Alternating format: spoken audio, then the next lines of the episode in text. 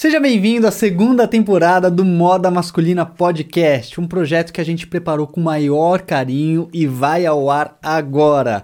Eu quero pedir desculpas antecipadamente porque na gravação desse primeiro episódio com o Kim da Moda, a gente teve problemas técnicos com o áudio. A gente tratou da melhor maneira possível e como o conteúdo, o episódio ficou muito bom, a gente vai lançar o ar mesmo com esses problemas técnicos que eu tenho certeza vocês vão compreender.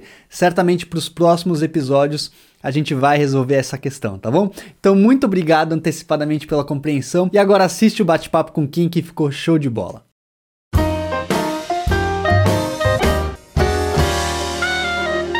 Bom, gente, é o seguinte, estamos estreando a segunda temporada do Moda Masculina Podcast. Pô, Pedrão, ver, hein? Que, cara, que jornada para chegar até esse momento. E eu já quero, ó, pedir de antemão desculpa se a gente tiver algum problema técnico, alguma coisa assim. A gente fez tudo com o maior carinho, o maior cuidado possível, mas só hoje já aconteceu de dar uns três problemas técnicos, inclusive acabar a luz do nada, deu uma piscada. Meu, Kim, a gente gravou acho que 12 pilotos aqui nessa sala nova. Cada vez que só eu e o Thiago, cada vez que gravava era um problema diferente. Uma hora um eco no microfone, outro no outro, outro naquele. Outro problema na luz, ficava. Cara, acho que foi 12. Eu, 12 realmente, realmente. Pilotos falam. Mas hoje vai dar certo, vai dar certo. E já vamos então apresentar o nosso convidado aqui. Kim, seja bem-vindo, Kim. Kim da moda. Ó, oh, moda, Kim. O pessoal me conhece. Exatamente. A sua câmera, se você quiser conversar com eles, a câmera geral e essas coisas todas, tá? Ó, eu ia te apresentar, mas na verdade acho que eu vou deixar para você mesmo se apresentar. Então, por favor, Kim, conte pro pessoal quem que você é, para quem não te conhece ainda, né? Eu sou o Kim, eu sou conhecido como Kim da Moda, que é um nome artístico só, porque moda na cabeça do, da pessoa, do brasileiro médio, é simplesmente roupa, estilo, é tudo a mesma coisa, né? E foi só um jeito fácil para mim ser conhecido como alguém que trabalha com roupa. Sim. Mas essa ideia no começo. E é bom me apresentar porque o meu público é mais o pessoal mais jovem que assiste, tem bastante adolescente que me assiste. E o seu público é mais de uma moda mais atemporal, né? Uma moda é. mais alinhada, casal ali. Acho que isso tem a ver também com as plataformas, né? Que principalmente que você cresceu bastante. É, a plataforma que eu mais atuo hoje é o TikTok. Uhum. Aí, por isso que tem bastante gente que me conhece e não conhece vocês, tem bastante gente que conhece vocês e não me conhece. Também. Então conta um pouquinho como é que você começou nessa jornada aí de, de falar de, de moda. Você quer falar alguma coisa, Pedro? Não, eu ia fazer exatamente essa pergunta. Eu ia comentar também, porque recentemente eu descobri que o seu nome é Enzo Kim. É isso, né? Eu conhecia como Kim da Moda também. Daí hoje quando você tava vindo, eu falei, caramba, mas é, qual é o nome completo dele? Daí eu fui descobrir, inclusive, cara, eu precisava falar com o Kim no telefone, eu não tinha o um contato dele. Eu entrei num grupo em comum que a gente tem lá no WhatsApp e fiquei procurando seu número e falei, cara, tem um Enzo aqui. Será que é ele, velho? Eu falei, mas eu não vou mandar, porque vai que não é. Mas você sabia já que ele era Enzo? Eu sabia. Eu fiquei sabendo lá no almoço que a gente teve lá. A gente tinha falado lá naquele almoço lá que eu era Enzo. É. Mas o, a questão do fim da moda ah. é porque são dois pontos. Primeiro que todo Enzo que eu conheço tem menos de 15 anos. Menos você. Menos eu. Mas é, se eu colocasse meu nome como Enzo na internet, o pessoal ia achar que eu também tinha 15 anos. Porque virou quase um meme, né? O nome Enzo, velho. Não é sério, pra mim, Enzo, eu não sabia que era da galera. Enzo é um apelido de, apelido de, pra menino jovem, playboy mimado. Que? Nossa, cara, eu tô por Coitado de... Pra mim é Enzo Ferrari. Quando eu vou falar Enzo, eu já penso em Enzo Ferrari. Já ia perguntar, pô, tem descendente italiano e tal. Atrás, quando eu tinha 15 anos, o pessoal brincava que Enzo era nome de bebê. Só que aí os Enzos começaram a crescer. Chegaram nos 10 anos e virou sinônimo de criança mimada. Meu e eu não queria, como eu trabalho com imagem. Você não quer, né? Essa varia pra mim. Quem serve também? É o meu sobrenome, né? Uhum. É o mesmo sobrenome lá de. A maioria dos coreanos que você conhece. Tá. Meu pai é coreano, minha mãe é japonesa. Mas aí Kim é muito mais fácil do que meu sobrenome japonês. Que é? O Guido. O Guido. É, mas você, você é brasileiro? Brasileiro, nasci aqui, meus pais nasceram no Brasil também. Ah, Minha avó japonesa também nasceu no Brasil. Então eu tô há muito tempo aqui, não sei falar tá. coreano nem japonês. Né? Mas você tem família lá? Devo ter. Mas se eu tenho, eu não conheço. Nunca pô. Eu tenho família na, nos Estados Unidos, né? Ah, tá. Da parte coreana dos pais. Quando eles saíram tá. da Coreia, vindo pro Brasil, eu vou falando pros Estados Unidos. Entendi. E felizmente ou infelizmente estou no Brasil. Não, Estados Unidos. Deixar cada um julgue se é felizmente ou infelizmente. Mas aí conta, como é que você começou a trabalhar com moda? Você tem quantos anos? Eu, 24. Eu. 24. E quando que você começou? Eu comecei, foi lá pra quando eu tinha uns 19, 20 anos. Assim, eu comecei a trabalhar como mais nessa parte digital. Porque na parte de moda, eu sempre acompanhei os meus pais, porque eles tinham uma, ainda tem até hoje, uma fábrica de roupa lá perto do centro. E eu estava sempre, depois da escola, eu ia pra fábrica, meus tecidos e tudo mais, eu entendia mais ou menos sobre roupa. Mas a- ali na região do Bom Retiro. lá mesmo. Legal. Que lá tem muita fábrica de roupa, muita. A maior parte das lojas do. Pelo menos de São Paulo, lá, muitas vêm do Bom Retiro. Lá é o coração de várias coisas. E aí, quando eu fiz 18 anos, é, a minha mãe tinha falado que era pra eu começar a trabalhar com ela, né? Eu tinha acabado de entrar na faculdade, tava fazendo uma Universidade Federal de Engenharia. E aí, no meu meio tempo, estudava de manhã, de tarde eu tinha que trabalhar, ia trabalhar com ela. E nessa época, quando eu tinha 18 anos, meus pais já não iam bem, financeiramente falando, né? Iam muito mal, ia com dívida e eu precisava trabalhar. Eu trabalhava com a minha mãe, mas eu não gostava de trabalhar com ela naquele lugar. Não era um sistema que eu gostava, eu não gostava de ir pra fábrica e eu não sabia se o problema era comigo ou se era com a fábrica em si. Certo. Mas alguma coisa eu precisava fazer. Então, muitas vezes eu tava até pensando, eu queria ser o mais transparente possível aqui. Não é que eu comecei a gostar de moda porque eu vi a diferença que isso fazia na minha vida em questão de imagem e tudo mais. É ou não é? Não é. Não é. É isso. Tá. É porque eu precisava fazer alguma coisa. E aí eu me considero mais empreendedor do que influenciador, de certa forma. Tá. Não que seja um problema ser influenciador, porque no final das contas eu continuo sendo um vendedor de roupa. Mas eu trabalhava com a minha mãe naquela época e eu precisava fazer alguma coisa. A primeira oportunidade que pintou pra mim foi abrir uma loja de roupa. Pra mim era óbvio isso. Tava no caminho ali, já conhecia como funcionava. Isso eu tinha. Então você criou a loja antes de começar a criar conteúdo. E esse era exatamente o ponto. Porque como que eu ia criar uma loja de roupa se eu me vestia extremamente mal, se eu não sabia nada sobre tecido, modelagem, não entendia nada. E aí foi aí com 19 anos que eu comecei a pesquisar. E pesquisando sobre essa mais questão de moda, o que, que vende, o que é bom usar para sua imagem. Aí eu comecei a ver que eu mesmo estava sendo influenciado a usar certa peça de roupa, porque ela me deixava talvez mais forte, mais alta, mais confiante. E eu comecei a usar isso e isso. E aí um dia, quando eu recebi o elogio, o elogio de uma menina que eu gostava, eu vi ali que aquilo ali tinha poder mesmo, sabe? Funcionava. A menina elogiou, tipo, seu, sua imagem, Elogiou a minha imagem. sua roupa, seu estilo. tênis só que eu comprei e ela já falou, nossa, esse tênis fez muita diferença. Cara, Eu só usava... que tênis que era? o poder do tênis branco minimalista, cara. A gente fala tanto, as pessoas não acreditam, às vezes, acho que é né? Eu usava só bermuda cargo, largou na baixa do joelho, chinelo. E aí o dia que eu coloquei uma calça e um tênis branco, minha vida mudou completamente. Que coisa, né? Uma coisa tão... Pô, vocês estão ouvindo isso aí, fazer um lado bonito? É, dá uma... Acho que eu vou desligar um pouquinho, a gente vai desligar, mas você, você cara, muito calor, você avisa, tá? Até porque acho que agora tá ok, né? Tá... Você, você, você avisa, né? A gente liga de novo. Sempre É, mais um problema técnico pra resolver. Pô, que, que legal então, cara. Então daí você decidiu montar a loja. Sim, aí eu decidi montar a loja. Só que aí tinha um problema. Eu acordava às 8 da manhã. 8 da manhã não. 8 da manhã eu começava minha aula, só que era em Santo André minha aula. Em São Bernardo, aliás, que é a faculdade de Santo André. E São Bernardo Você estudava? eu estudava engenharia. Tá.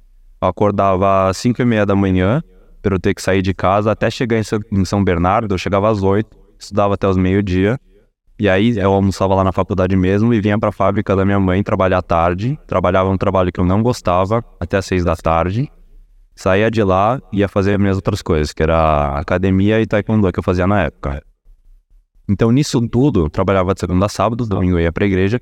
Então nisso tudo eu tinha aproximadamente uma hora livre mais ou menos por dia, né? Indo um pouquinho mais, umas duas. Uhum. E, e era inviável eu tocar uma marca de roupa com uma hora por dia. Eu lembro que eu tinha até comentado isso com um amigo meu na época. E ele também é bem, tinha uma visão bem empreendedora. E ele falou pra mim, olha, isso não vai dar certo. E eu já pensava que ele só não queria me apoiar, mas Aham. ele só queria jogar na minha cara a verdade, né? E que foi muito necessário. E foi aí que eu comecei a pensar o que eu podia fazer em uma hora por dia que ia me ajudar a crescer minha marca de roupa. E aí que surgiu a ideia. Influenciador de moda. Mas você já tinha estruturado a marca? Só no papel. Não tinha nada físico. E aí, Porque, porque desculpa, mas assim, se, é, se você pensar em seguir o caminho de influenciador, pô, uma hora dá. Mas e para estruturar toda a parte burocrática da, da marca, e- logística, É. fio das peças, site, sei lá. por isso que ela só existia no papel. E aí que eu que bolei o plano, entre aspas. O plano era, como eu tô no meu segundo ano de faculdade ainda, segundo, primeiro ano por aí, e daqui a quatro anos eu me formo só, Esse era o meu plano. Eu só vou abrir a marca de roupa assim que eu me formar. E nesse meio tempo, nesses cinco anos de faculdade que eu vou fazer, uma hora por dia, eu vou gravar conteúdo. Entendi. Porque até eu me formar, eu vou ter um público grande de moda masculina que gosta. Você pensou no mar, eu vou fazer o marketing, depois eu penso na estrutura. Fim da moda era só um pilar de marketing pra minha marca de roupa no futuro. Entendi, cara. Não, eu só quero deixar um comentário aqui que, meu, isso que é pensar no longo prazo, né? Tipo, preparar um negócio durante cinco anos, cara. Meu, Legal isso. Meu, ó, isso daí, cara, é, é uma visão empreendedora e precisa de uma disciplina muito grande. Eu lembro, eu sigo um cara que chama Álvaro S- Scocker, alguma coisa assim, eu não- o sobrenome dele eu não sei direito, desculpa, Álvaro. Que é um empreendedor, assim, hum, grandíssimo, faz um trabalho muito bom. Ele tem uma escola de, de, de marketing, se eu não me engano. E aí eu vi um dia um cara comentando assim, numa postagem dele, pô Álvaro, divulga minha página, não sei o que e tal, por favor. Ele respondeu assim, cara, divulga, ele já tinha bastante seguidor, o Álvaro, né? Ele falou assim, divulgo, com certeza. Assim que você tiver 150 postagens. Ou seja, se você mostrar que você tem um trabalho consistente, sério, tal, eu divulgo sem problema nenhum. Cara, porque 150 postagens, pô, não é pra qualquer um, entendeu? Então, é é essa visão, entendeu? A visão de você ser consistente, disciplinado, de fazer um negócio por quatro anos. E entender que as coisas não acontecem do dia pra noite, né? Porque hoje em dia, com a internet, todo mundo acha que é tudo imediato. Vou fazer amanhã, o negócio tá aí, mano. E a gente sabe que não é, cara. É. Mas aí, como foi essa caminhada aí? Você começou a produzir, tipo, ah, vou fazer um vídeo aqui X. Comecei a produzir postando um vídeo de 10 segundos, que era o TikTok na hora que bombava, porque eu pensei até começar pelo YouTube, mas era muito trabalhoso pra quem começa, pra quem tem pouco tempo, não sabia nada de edição. Então comecei no TikTok. Isso em 2019. 2000, final de das, meio de 2020. Tá, o TikTok já era grande, né? A época que eu conheci o áudio cara. Ah, tá. E aí eu lembro que postava muito pouco, disciplina zero, consistência zero. E sem nenhuma surpresa, no final do ano eu tinha 200 seguidores. Tá. Isso um ano de trabalho. Uns seis meses de trabalho. Seis meses, tá? O que pra quem trabalha com isso, péssimo, é horrível, tem alguma coisa errada. Sim. E eu já tinha conhecido o cara nessa época, né? Aí eu pensei, pô, tem alguma coisa errada, vou dar uma parada. E aí foi aí que eu comecei um outro TikTok, né? Que é o de finanças, que eu tinha começado, que eu gostava de ler na época. E eu de empreendedorismo, finanças, pensei, ah, vou postar o que eu sei, né? Isso durou pouco tempo também. E aí, em 2021, mudei de casa. Me mudei pro centro, lá pro Bom Retiro, que era pra onde ficava perto da minha fábrica. E aí que eu comecei a ser mais consistente. Foi lá que eu falei, na hora da necessidade que eu falei, não é que eu vou Tem que tentar certo. Tem que dar certo agora. Precisa. Mas aí você, morou sozinho nessa época, é isso? Meus irmãos. Ah, Meus dois irmãos. Tá. Você se mudou pra morar com eles. Antes você morava com seus pais, é, É. isso? Tá. Pra ficar mais perto da fábrica, questão de logística e tudo mais. mais. Mas a fábrica da sua mãe. Da minha mãe. Que tinha as roupas da sua mãe. É. Tá, entendi. Aí lá, chegando lá, continuava o meu mesmo trabalho de faculdade, trabalho à tarde e academia à noite. E essa uma hora que eu tinha livre, eu gravava vídeo. Aí todo dia eu postava e uma hora começou a crescer. E eram os mesmos vídeos, no mesmo esquema que você grava hoje, hein? respondendo. É, foi sempre assim, respondendo. No começo não tinha pra quem responder, eu mesmo escrevi essa pergunta. Justo. Então, pra quem tá Quem me já fez isso aqui nunca? quem Quem atira a primeira pedra. quer ser influenciadora, responde suas próprias perguntas. É. Funciona. Segura uma caixinha de pergunta lá. É, é, dá certo, dá E certo. aí começou, começou dando certo. né? Teve um vídeo aí que viralizou meu, porque eu fiz um outfit na minha cabeça estava bom, mas hoje vendo não dava muito bom não, o pessoal percebeu, o pessoal percebe, o pessoal da internet é inteligente. Aham. E aí eles me criticaram um monte, mas viralizou, ganhou muito seguidor. Mas, cara, incrível, incrivelmente, os vídeos que as pessoas mais criticam são os que mais trazem seguidores, que mais viralizam, porque gera engajamento. É, é, exatamente, o algoritmo é muito louco isso, né? Mas o algoritmo, quanto mais a galera comenta criticando, mais vai entregando pra um monte de gente, cara. Aí, tipo, se oito pessoas não gostarem, mas duas gostarem, tá ótimo, porque o alcance é tão grande que essas duas se tornam 20, se tornam 200, se tornam 2 mil. Mais dói, mais dói na. Você tem na autoestima, cara, quando a galera. Os primeiros, os primeiros skates que a gente toma, a gente esquece. De- Não, os primeiros Paulo, eu nem falo sobrenome, mas lembro de você até hoje. Nossa, se aterroriza, hoje do que até hoje, Paulo. mas é fogo. Pô, que sim, cara, hein? Ah, que bom. E aí, como é que você, quando que você começou a perceber a- o game change, assim, a mudança do, do cenário? Você falou, pô, ó, acho que realmente o que eu tava esperando que ia acontecer tá acontecendo. Foram dois pontos. Depois que esse primeiro viralizou, é, três pontos na verdade. Esse primeiro, quando viralizou, já vi que eu conseguia viralizar. Porque quando você. A, diferença, a distância que você tá entre nunca ter viralizado um vídeo e ter viralizado um é muito grande. Sim. Porque a partir de quando você viraliza uma vez, você pensa, consigo. Dá certo, pode funcionar. Não sei o que foi, mas eu, yes, eu consegui. Então dá pra fazer de novo. Uhum. Primeiro ponto. Segundo ponto. Desculpa aqui, só uma coisa. Demorou, tipo, você tem noção de mais ou menos quantos vídeos pra você viralizar? Ou quanto tempo que seja? Tenho, deve ter sido mais ou menos uns 30 vídeos. Eu postei uma vez a cada dois dias, mais ou menos. Mas foi. Tá, uns dois meses. Uns dois, três. Cara, até que é tão devagar. A viralizada foi o quê? Uns 500 mil, um milhão de views? Foram uns 700 mil visualizações. 700 mil no TikTok. É, TikTok. Tá. É bem mais fácil de viralizar também. Você vê muita conta é, pequena viralizando. Do que o Instagram. É. Mas também. Não, mas depois a gente entra nessa questão. Não, não. Né, não, mas o segundo ponto que eu vi que aqui tinha coisa dando certo é, foi quando uma marca de acessório me mandou direct e falou: Kim, posso te patrocinar? Como é que você funciona? Quanto você cobra? Aí eu comecei a ver, aqui também tem futuro. E o terceiro ponto que eu vi que estava dando certo né, foi quando eu mudei um pouco o meu objetivo. Porque o meu objetivo no começo era a marca de roupa, era sair da situação financeira que a minha família estava. Uhum. Era criar marca de roupa para ter seguidor, para ter uma base de cliente fiel, para ganhar dinheiro. Aí isso mudou quando comecei a receber os primeiros elogios. O pessoal mandava direct assim, Kim, você mudou minha vida. Obrigado. Caramba! Meu, demais, né? É assim, coisa absurda. Eu não fazia ideia do impacto que podia ter.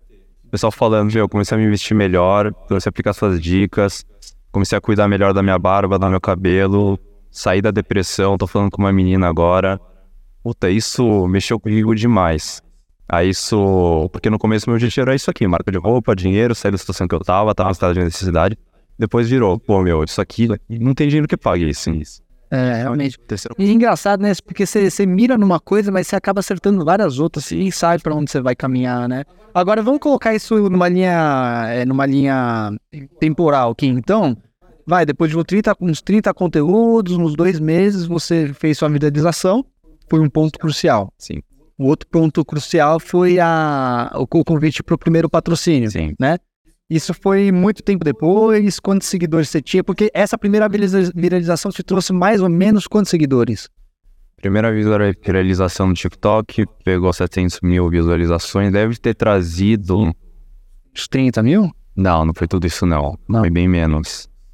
Acho que deve ter trazido uns 2, 3 mil. Ah, tá. Nossa, é, a conversão é baixa. No TikTok é mais baixo, eu acho. Muito baixo. No... Porque o TikTok ele é mais frenético do que o Insta. Então as pessoas tendem a acompanhar menos as coisas que viralizam, eu acho, a seguir. Mas enfim, tá. Então aí, quando que a marca veio chamar você? Você tinha quantos seguidores mais ou menos? Elas chamaram no Insta, e no Insta ah. tinha 2.500 seguidores. E no TikTok já tinha quanto nessa época? Eu tenho 25, 30 mil. Tá. Por aí. Nossa, com dois e pouco, a marca já veio te procurar no isso. Inclusive, eu sou grato pra eles até hoje, né? É o Ramsa Pulseirismo, uma marca de acessórios também. Top. Posso falar porque eles foram o primeiro que chegaram lá, confiaram. Porque influenciador hoje que tem 2.500 seguidores, difícil se chamar. Isso foi quando? Isso foi 2020, mais ou menos? lembro se foi no 2020 ou 21, acho que foi 21. 21 tá. que eu tinha começado no TikTok. É, mas tem uma coisa também, Kim. Cara, no último ano, o que deu de boom de criador de conteúdo no Instagram, muito grande. Então, 2021, o cenário de criação de moda, de conteúdo de moda no Instagram era diferente de hoje, assim. Deu um boom muito grande, cara. Tem 2023 de todos os nichos, né? Moda masculina é, também viu bastante gente falando. Então, aí quando você tinha um. Tá, aí você teve a primeira marca e depois o pessoal foi começando a tirar o feedback por DM, né? Enquanto o trabalho ia crescendo. Aí que mudou o meu objetivo. E quando é que você deixou de trabalhar com a sua mãe? Ou nunca deixou? Não, eu já deixei isso. Hoje eu virei cliente dela. Hoje eu pago ela pra ela produzir pra mim. Uhum. Virou, mudou um pouco assim, eu não trabalho diretamente com ela, né? Sim, que nem se trabalhava antes, né? E quando que você deixou de trabalhar? Deixa eu ver se eu lembro exatamente. Acho que foi final de 2021, começo de 2021. Ah, já tem um tempinho. Já tem mais de um ano. Mais de, ano. mais de um ano que eu trabalho sozinho. Mas aí no final das contas você acabou lançando a marca, né? Ou você, que você estava comentando. Você se formou? Me formei. Quando? É que eu adoro o tempo. Desculpa, gente, eu me organizo. É, você é engraçado. Eu me organizo mentalmente, cara. Eu vou ali de sempre. Final, final do ano passado. Cara, então, olha isso, que ele fez um planejamento em 2020, eu organizou esse planejamento em 2021, porque começou meio mal. E, cara, em um ano, um ano e meio, dois anos, ele conseguiu atingir o objetivo dele, que era um objetivo ousado, né? Você sair de, você sair de uma situação de necessidade, como ele falou, de, de zero, assim, em termos profissionais, né? De um lugar que ele tá desgostoso, trabalhar numa coisa que ele não gostava, pra, pô, tá fazendo o que gosta. E graças a Deus, meus objetivos mudaram. Porque quando eu tava no final do ensino médio, eu queria, eu achava que eu queria entrar na Poli, né? Faculdade de Engenharia da UFRGS, trabalhar num banco e viver lá até o resto da vida. Que coisa. Hoje eu tenho pesadelo com esse tipo de vida. Graças a Deus que eu tô aqui onde eu tô hoje. Caraca, que engraçado. Acho que você é a primeira pessoa em muito tempo que eu ouço falando isso, cara. Porque para gerações assim mais. É, do meu pai, do meu avô, eles tinham esse negócio de estabilidade, que é uma coisa que faz sentido. Você, na mesma empresa, a vida inteira, você tem uma estabilidade. Tipo, mas hoje em dia, meu, a coisa de você ser flexível, projeto novo, eu, pelo menos, do que eu converso com a galera, o pessoal busca mais isso. Ser flexível, né? É, cara, projetos novos. Agora, aproveitando que você falou do seu outfit, que, é, que você mudou e tal, mostra o seu outfit pra galera. Claro. Chega aí, ó. A gente tem uma câmerazinha aqui, tá eu vou a câmera pra mostrar pra ele. Nossa, pô, eu vou aproveitar pra ligar de novo. Tá, tá mais ligadinha aí, ó. Conta aí então um pouquinho do seu outfit, Kim. Eu vou traduzindo que se o pessoal não vai te ouvir. Camiseta básica. Tá. Camiseta básica, slim. Tá. Ela é do quê? De que, de que tecido? Viscolaicra. Olha que legal, daqui a pouco você fala um pouquinho melhor desse tecido. Então, camiseta de viscolaicra, beleza, slim fit. Calça cargo reta. Beleza. Wide leg e tal. É sua também? Não. É da onde? Na C&A, da C&A, beleza. Um Air Force One, tá? E acessórios, né? Os acessórios são seus, daqui a pouco você vai falar um pouquinho mais da sua marca. Eu tô te atropelando aqui pra eles me ouvirem, que eles não estão te ouvindo, tá? Ué, põe o microfone mais pra lá. É, porque ele tá tudo preso. Ah, tem preso, né? Aí tem o um anel. Da onde é o anel? Um passo pra frente, Kim. Aí. Esse anel aqui é da Key Design. Da Key Design. Aliança de namoro. Boa. Pulseira Key Design. Lógico, tem esse bracelete, peguei da Alexandre. Então, relógio com bracelete do Taleb. Sim. Muito bom. Relógio. Relógio da Oriente, muito bom.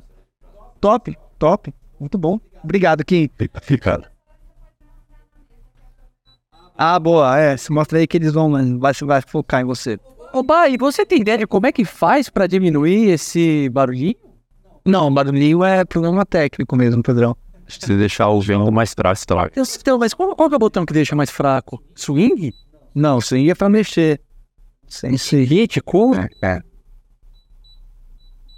O lápis lá no signal vai, vai, vai aí. Aí você vai. Tá vendo o óleo, vai. Não, tudo bem, Pedro. Deixa assim pra respirar um pouquinho, daqui a pouco a gente. É, tá. Não tem problema, é. E aproveitando então, ó. É. O que foi? Aqui? Aqui, aqui. Era para era para Não, mas tudo bem, tá bom? Vai por dentro desse bem todo mundo então. É, é, melhor, é melhor você não mexer muito, Pedrão. É, eu acho melhor deixar assim mesmo. é. Então tudo bem. Então, ó, é, eu queria aqui aproveitar. Esse episódio ele tá com uma parceria aqui da Insider, que, cara, é uma parceira nossa há muito, muito tempo. Você certamente conhece a marca, né? A Insider tá em todo lugar, gente. E ela mandou pra você um presentinho, cara. Então, ó, dá uma olhadinha aí. Ó, abre, fica. É, abre, pô, pra o pessoal ver. Inclusive, eu tô vestindo aqui a Insider, as camisetas deles. Aqui a camiseta de modal que eu adoro, tá? E vamos ver, tô ansioso pra ver o que eles mandaram também. Não, não, não, é outro. Aquele lá é meu, aquele lá é presente pra mim. Esse daí é presente pra você, eu não sei. Eu imagino que seja uma tech test. Cadê o presente pra mim, Silvio? pra vocês, tem um armário só de insider aqui, velho. Ó, eu imagino que seja uma tech t-shirt, de repente, vamos ver. Rufem os tambores.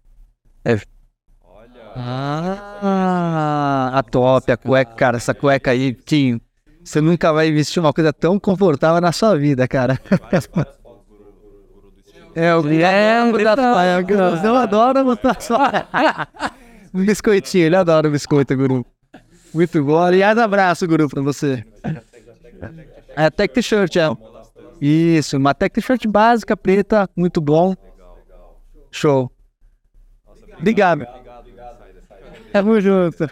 É, obrigado, agradeço também a Insider pela parceria, cara. A gente tem, trabalha com a Insider desde 2018 ou 2019, né, Pedro? faz tudo isso, eu já perdi a noção de tempo, sabe? Porque a Insider eles começaram só com a under, undershirt, que é a camiseta por baixo, depois eles foram desenvolvendo e, cara, eles têm um catálogo bem grande. Eles estão com moletom, eles estão com jaqueta, eles têm parca, Pedrão. Eles, estão com, eles têm parca agora. Enfim, então obrigado pela parceria aí, Insider. Nossa, cara, realmente, a gente. Eu lembro quando eles foram no, no Shark Tank. Você lembra disso? É, no começo. Que era só undershirt, cara. É, eu tinha esquecido disso. É que tanta peça que eles têm, feminino também é gigante. As peças eles abrem ainda agora, tem bastante coisa. Mas conta um pouquinho também da sua marca aqui. Aí você, você começou com as roupas, né? Isso. E aí depois você desenvolveu os acessórios também. Isso. Então as roupas a gente já entendeu um pouquinho como é que funcionou. O que, que você oferece hoje de, de peça de roupa? Peça de roupa hoje eu comecei com a moda principalmente focada no streetwear, que era o que o pessoal pedia. Porque você tem um público muito jovem do TikTok, né? O pessoal gosta de roupa mais largona. Como eu conhecia minha mente a fábrica, eu conhecia já as lojas de tecido também. Pra mim foi fácil ir atrás, desenvolver a modelagem e tudo mais. Aí hoje eu tenho a camiseta oversize, Tá. eu tenho o conjunto moletom, que a parte de cima é moletom, a parte de baixo também é uma calça moletom, também oversize. Algodão. Tudo algodão. Só o moletom que é PA, que é poliéster. Putz, é poliéster e algodão, se eu não me engano. Tá, Acho tá. que é. PA não é poliamida, não? Poliamida é algodão, isso. Poliamida É. é algodão, é que é 50-50. Ah, tá. E aí eu também tenho a duas camisetas Slim Fit, uma essa que eu tô usando agora, que ela é de viscolaicra, que é viscose e elastano, que é um tecido sintético. Posso tocar? Desculpa aqui. Mas, cara, é, é muito legal a camiseta de viscose, né? Porque camiseta de viscose, geralmente, a gente tá acostumado a ver em camisas. Sabe aquelas camisas resort, aquelas florais mais leves e tal? E também, algumas vezes, a gente vê viscose numa malha mais pesada. A gente tem uma camiseta aqui de viscose com poliamida da Renner, que ela é tipo uma malha mais estruturada, diferente dessa. Essa é bem leve, né? Essa é bem Essa parece modal, na verdade, cara. Hum. É parecido com tecido de modal. parecido. Eu achei. Eu comprei inclusive numa loja de tecido que era mais focado pra mulher, que usava isso aqui mais pra vestido. E aí eu peguei no tecido e falei, meu, dá pra fazer alguma coisa com isso aqui. Eu não conheço outra marca que faz camiseta, camiseta de viscolaicra. Você conhece? Cara, de cabeça não. Viscolaicra eu não conheço. Por que, que você escolheu esse tecido? Por conta disso? Você chegou? Quero. Falou, funcionou, vai funcionar em camiseta. Todos os empreendedores que eu sigo aí na, no Insta falando pra inovar, então vamos ver se é agora. Cara, interessante que. Ah, Interessante. Vou comprar pra experimentar depois, ver como é que vai no corpo. Porque eu nunca coloquei uma viscolaicra de camiseta mesmo. a Não sei essa que, que eu falei que não é viscolaicra, é viscose com poliamida. Aí, que mais? Ferida, que eu uso ela pra sair pro dia a dia, também uso ela pra academia, né? Então, Tá. Tecido meio fresco. Ah, E legal. também tem a camiseta de no caimento de Slim Fit, que é de algodão pelastano, que essa também Tá. podia faltar. Não. Algodão normal mesmo. Normal. Tá. No Brasil, do Brasil. Isso. Tá, legal. Que é produzido lá no sul. No sul tem bastante fábrica de tecido, a maioria vem de lá. Aí tirando isso, deixa eu ver. Aí várias cores. Ou preto A e maioria é preto e branco só, mas algumas tem bege e azul também, mas a maioria é cor neutra. Tá. Deixa eu ver qual mais que eu tenho de E o que, que sai mais de, dessas peças que você falou? camiseta oversize. A oversize? Oversize. É Olha, a mais cara pra fazer, a mais cara pra vender, mas é a que mais tá. mais sai. De algodão. De algodão. 100% algodão. Então, eu queria que você contasse um pouquinho, já que você tem tanta experiência aqui, depois você, você termina o seu catálogo. É para não esquecer a pergunta. Mas a camiseta oversize, ela precisa ter uma construção diferente da, diferente da camiseta slim, né? Precisa. Como é que funciona É isso? muito comum ver, principalmente jovem, assim, eu não julgo, porque quando eu era jovem também não tinha dinheiro pra sair gastando em roupa, mas eles compram muita roupa, muita camiseta três tamanhos maior e usa como se fosse uma camiseta oversize. E aí, dependendo da marca que eles compram, acaba saindo o mesmo preço que eles pagariam uma camiseta oversize boa, com estrutura, né? E aí, as principais diferenças são que o tecido normalmente do oversize é mais estruturado, pra não ficar parecendo um lençol no seu corpo. Sim. A gola vai ser do mesmo tamanho que uma gola de uma camiseta tradicional, ou parecido pelo menos. O ombro da camiseta oversize vai ser caído. Tá. A manga vai ser mais larga, também vai ser orelhuda, né? Como a gente Sim. costuma dizer. Mas principalmente, o comprimento dela vai ter o comprimento parecido com a camiseta tradicional. Tá. Porque esse é o onde mais fica feio, assim, vamos dizer, no visual. Que é quando você compra uma camiseta três tamanhos maior, ela fica muito comprida no seu corpo. Ela Uhum. deixa a sua perna muito curta. Sim. Agora, mas essa questão da estrutura da camiseta que me interessa muito, porque, por exemplo, muita gente fala assim, ah, fala um pouquinho sobre tecido, não sei o quê, e aí, quando a gente não entende, a gente vai numa loja, pega uma camiseta normal e vai ver a etiqueta de composição, tá lá, 100% algodão. Aí vai pegar uma camiseta oversized, que é mais estruturada, vai ver etiqueta de composição 100% algodão. Você fala, ué, é o mesmo tecido, como é que pode produzir dois produtos com tecido, com mate, né? É o mesmo material, mesma matéria-prima, como é que pode produzir dois tecidos tão diferentes? O que faz o tecido da oversize ser mais estruturado? A, a oversize, em particular, é mais por causa da grossura do tecido que deixa ele ser mais estruturado. Ah. Não é mais por conta disso só. Mas não é o fio que é mais grosso. Pode ser Tem que ter mais fio, mas tá. normalmente não é. Só questão dele ser mais grosso mesmo. Tá? Como o fio é entrelaçado, deixa o tecido mais grosso, dependendo do algodão que usa, mas é principalmente só a grossura do pano mesmo. Tá. Porque é muito comum a gente pegar, que nem você falou agora mesmo, duas camisetas de algodão, só que uma é muito macia no toque, Uhum, outra é horrível, não respira nada. Isso tem a ver com a, normalmente o comprimento do fio. Por exemplo, quando a gente pega a camiseta de algodão pima ou egípcio, o fio é mais comprido. Ele isso acaba deixando a camiseta mais macia. Quando a gente pega uma camiseta de algodão comum, o fio muitas vezes pode ser também reutilizado e aí isso deixa a camiseta um pouco mais dura, deixa um pouco o toque não fica tão macio. Tá, entendi. Então, o mais importante do que ver o tecido, muitas vezes você tem que ver o toque. E se você está comprando online e não sente o toque, é melhor você ver a, a qualidade da marca em geral, feedback Entendi. também. Entendi. A qualidade da matéria-prima não é porque é algodão que todas vão ser igual, né? E não é porque é algodão que a gente chama normal, porque hoje tem o egípcio, o pima e o normal, né? não é porque é algodão normal que necessariamente vai ser ruim, Não. né? Se for um algodão normal bem trabalhado, Existe, pode ter uma ótima qualidade. existe algodão normal, que é muito melhor do que o algodão pima, de algumas lojas. Ah, é? é? Olha que Às vezes é porque ele já é pré-encolhido, aí às vezes o pima encolhe, por causa disso ah, o caimento fica diferente no seu corpo, às vezes são esses detalhezinhos, sabe? entendi. Por isso que tem marca que consegue vender camiseta a 500, 700 reais, camiseta básica. Por exemplo, a Brunello Cucinelli, como é que ela vende uma camiseta a 2.500 reais? Por causa desse, ela acerta em todos os detalhes. Você já viu uma camiseta dele? Já entrei pra provar uma vez pra ver como é que vai ser É? bilionário. É ali no, no shopping, o, o CJ Shop, sabe aquele tipo, Sapitalese? Ah, sei, sei. Primeira vez Ah, é? loja Ah, aquele dia que você foi lá, você vestiu? Eu vim antes no shopping, Você, você gostou? gostei, dei uma olhada Olha. ali, fingi que eu tinha poder de compra. Justo, cara de pau, meu. E aí, é diferente mesmo? É diferente, Diferente. diferente. Você não chegou a vestir? Eu vesti. Ah, experimentou? é boa assim. Assim, como eu não sou de usar muita roupa de grife do alto luxo, eu não consegui sentir tanta diferença assim pra alguém que só usa esse tipo de roupa. Tá. Porque aí se ele pega uma camiseta que é um pouco mais acessível, acessível alto, vamos dizer assim, tipo, por exemplo, da reserva ou da Osklen, ele vai sentir essa diferença, né? Entendi, entendi. Mas aí são só esses detalhezinhos aí que fazem a marca ter valor de compra muito alto. Sim. Então, mas o curioso, e o curioso não, é mais difícil para quem não conhece muito dessas coisas, é que tem marca que aumenta muito o preço por conta da qualidade do produto e tem marca que aumenta muito o preço simplesmente por marketing. Isso que é difícil, né, cara? Cara, eu acho que conta as, as duas coisas. Tem o brand, da- essas marcas assim, e tem também assim, é, a maioria coisa é importada, né? Então, isso aí não tem como, vai aumentar o preço. Então, não, mas tem, é, às vezes não. É, Às, às vezes a marca, ela vem, ela aumenta o preço pelo nome que ela construir, não necessariamente por ter uma qualidade super top, né?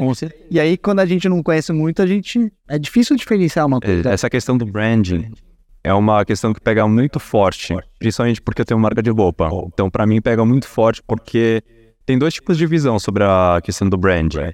A primeira, eu não sei se vocês já viram na internet, mas é uma imagem que circula bastante, todo ano vejo. São dois óculos de sol. Um, os dois são iguais.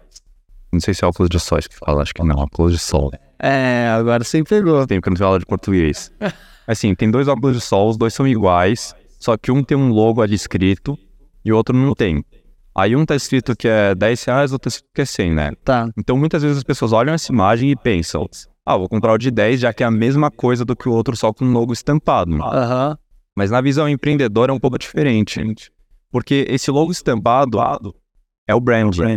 Isso aqui não é só o logo, isso aqui às vezes significa tudo que a marca construiu. Valores, princípios, não só princípios, mas estou falando de qualidade mesmo. Porque assim, sabe, do material. o ponto é, só dele ter esse logo estampado, o cliente já sabe que esse óculos é melhor do que o outro.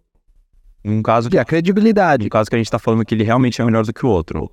Que o cliente, na hora que vê o logo estampado naquela peça de roupa, ele já sabe que é melhor. Nesse sentido.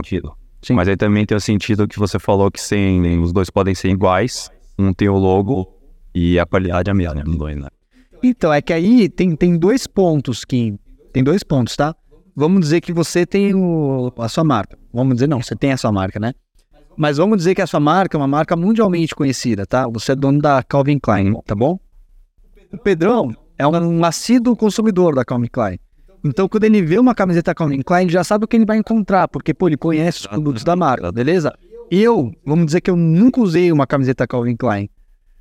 Só que quando a marca ela já tem toda uma construção, eu também vou ser impactado com essa informação de que é uma peça de qualidade a princípio, mesmo que eu não conheça, entendeu? Ah. Então tem uma coisa, mas você entende que são impactos diferentes quando a gente vê a mesma marca. O Pedro ele sabe que vai encontrar, eu acho que eu sei que vou encontrar, porque eu não conheço, né? Eu não tenho experiência ainda de comprar nela, mas eu também sou impactado pela grandeza que ela oferece, Sim. entendeu?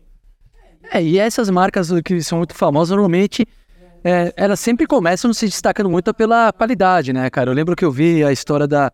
Nossa, de que marca era? Não sei se era Louis Vuitton. Mas era alguma que eu, eu vi que eles faziam mala, tipo assim, pra nobreza, pra realiza, sabe? Tipo. Então é muito. Cara, não, eu acho, tenho quase certeza que era Louis Vuitton mesmo, aqueles baús deles. Então, em geral, eles têm um início que é uma coisa de altíssimo padrão. Lembra o teu filme da, da House of Gucci que comenta isso, que tipo, o- a primeira geração. Então, normalmente eles partem de uma base que realmente é um produto muito diferenciado. Por exemplo, se a gente pegar a Ray-Ban, os modelos que eles fizeram, cara, eles eram bem inovadores na época, sabe? E tipo, Mas, Pedrão, eu não, eu não, eu não, como é que a gente fala? É... Eu não desvalorizaria, né, essa não é a palavra, mas tudo bem, o poder do marketing, velho. E o poder de, de um discurso, sim, entendeu? Porque eu tenho certeza, cara, que uma marca ela pode produzir uma peça que não é de tanta qualidade, mas se ela souber vender, se ela souber informar, se ela souber, ela pode convencer as pessoas de que é. mas você precisa de alguma coisa para sustentar, Silver. Curso? Cara, o discurso não é suficiente. Se você Eu, tem- olha, eu não, não menosprezaria o valor do discurso, velho. Cara, Não, Não. não é o ideal, Cara, eu não sei. Eu acho que tem marca que depois, com o passar do tempo, o que acontece? O cara funda. Normalmente o criador é um cara que tem uma conexão muito forte com a marca. Você com certeza vai saber, mas pensa, daí de repente, que seu filho, daqui a 20, 30 anos, daí depois seu neto, seu neto vende, não sei o que, de repente a marca já virou uma coisa que não tem necessariamente a mesma essência e pode começar, ah, beleza, vamos baratear, vamos mudar, vamos não sei o que. cara, eu acho E daí, É que se você pensa, se você é uma marca que tem grana, você não tem muita qualidade, tá? Ainda mais hoje em dia, né, a gente tá falando do- de todos os tempos, mas ainda mais hoje em dia, nesse, nessa época de comunicação rápida, de redes sociais, se você vende para pessoas influentes, se você compra, na verdade, né, é, faz uma parceria com pessoas influentes, você tá comunicando uma coisa muito poderosa que as pessoas compram, Pedrão. É uma, é uma mentira falada mil vezes, se torna uma realidade. onde é que saiu o dinheiro pra você fazer isso? Se Não, for pensar. Não sei de onde saiu, mas esse daí não é o ponto que eu tô Então, não. dizer. Esse é o ponto. São herdeiros, sei lá, velho.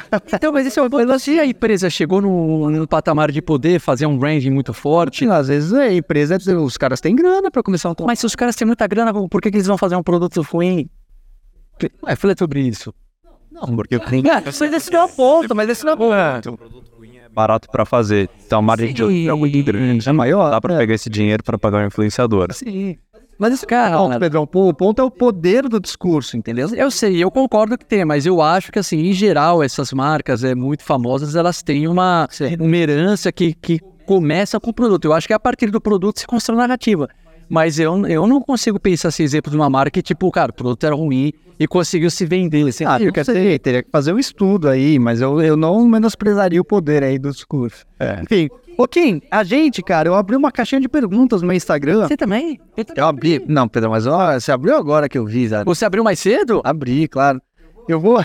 mas eu vou selecionando aqui, você seleciona aí também. Eu selecionei aqui, eu selecionei, ó, abri, abri a caixinha de perguntas, o pessoal mandou umas perguntas. Você topa responder? Claro. Claro. É... Deixa eu ver aqui.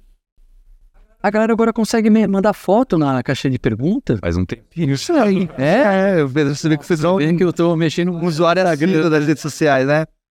Ah, ó, deixa eu ver algumas, tem alguma de camiseta, assim, que é uma coisa que você manja bastante. Ah, aqui, ó, acessórios, já que você gosta de acessórios. O Edu, o Edu perguntou: como harmonizar acessórios dourados sem parecer um bicheiro barra miliciana? Essa questão de acessório dourado é difícil mesmo. Que eu já vi gente falando, inclusive, que quem usa acessório dourado, ouro mesmo, é ou quem tá lá da topo, muito rico, ou jogador de futebol, bicheiro, ou quem mexe com coisa legal. É sempre assim. Então, a minha recomendação com acessório dourado é sempre usar o que é mais discreto. Uma, co- uma corrente veneziana de prata, super discreta, sabe? Eu não recomendaria nada muito grande, nada muito chamativo, né? Tá. principalmente quando o assunto é ouro. Eu falaria a mesma coisa, cara. Até porque daí fica muito chamativo pra alguém te roubar, né? Você ficar com uma, com um ourão gigante. É que não precisa ser ouro, pode ser dourado, né? Ah, pode ser dourado, é verdade. Mas é, eu concordo com vocês também. É. Eu tenho muita dificuldade de de usar acessório dourado. Eu acho que eu nunca usei, pra ser sincero, não sei a aliança, né? Que ela é dourada, mas fora isso, cara, eu tenho muita dificuldade também. Uma boa pergunta. Re- Resumindo, então, uma pecinha mais minimalista, né? Que não seja muito chamativa, Porque discreta. se você usa uma coisa muito chamativa, você acaba caindo nesse estereótipo que, o- que o Kim falou, né? Nesses estereótipos. Diferente. Apesar de que eu acho legal também te lembrar que não tem, não é necessariamente ruim, né? Esses estereótipos. Acho que dependendo. Não, exatamente. É, dependendo do você quiser. do que quer um comunicar, porque, por exemplo, nos Estados Unidos acho que os rappers usam muito, né? Sim. Então, dentro daquela cultura, eu acho que faz Exatamente. Mas eu acho que a gente tá falando aqui de uma moda mais casual do dia a dia, mas é, Essa resposta é completa porque a gente deixa claro a questão da imagem da Sim. Tem certo e errado, tem o que você quer transmitir. perfeito. Né? Se você não quer transmitir esse estereótipo, então é. Perfeito, perfeito. isso, né? E a uma próxima pergunta aqui do André: o que, que você acha sobre usar terno com tênis, Kim? Eu uso direto terno com tênis. Mas quando a gente. Direto? Sim, direto é uma palavra muito forte, mas eu uso bastante terno com tênis.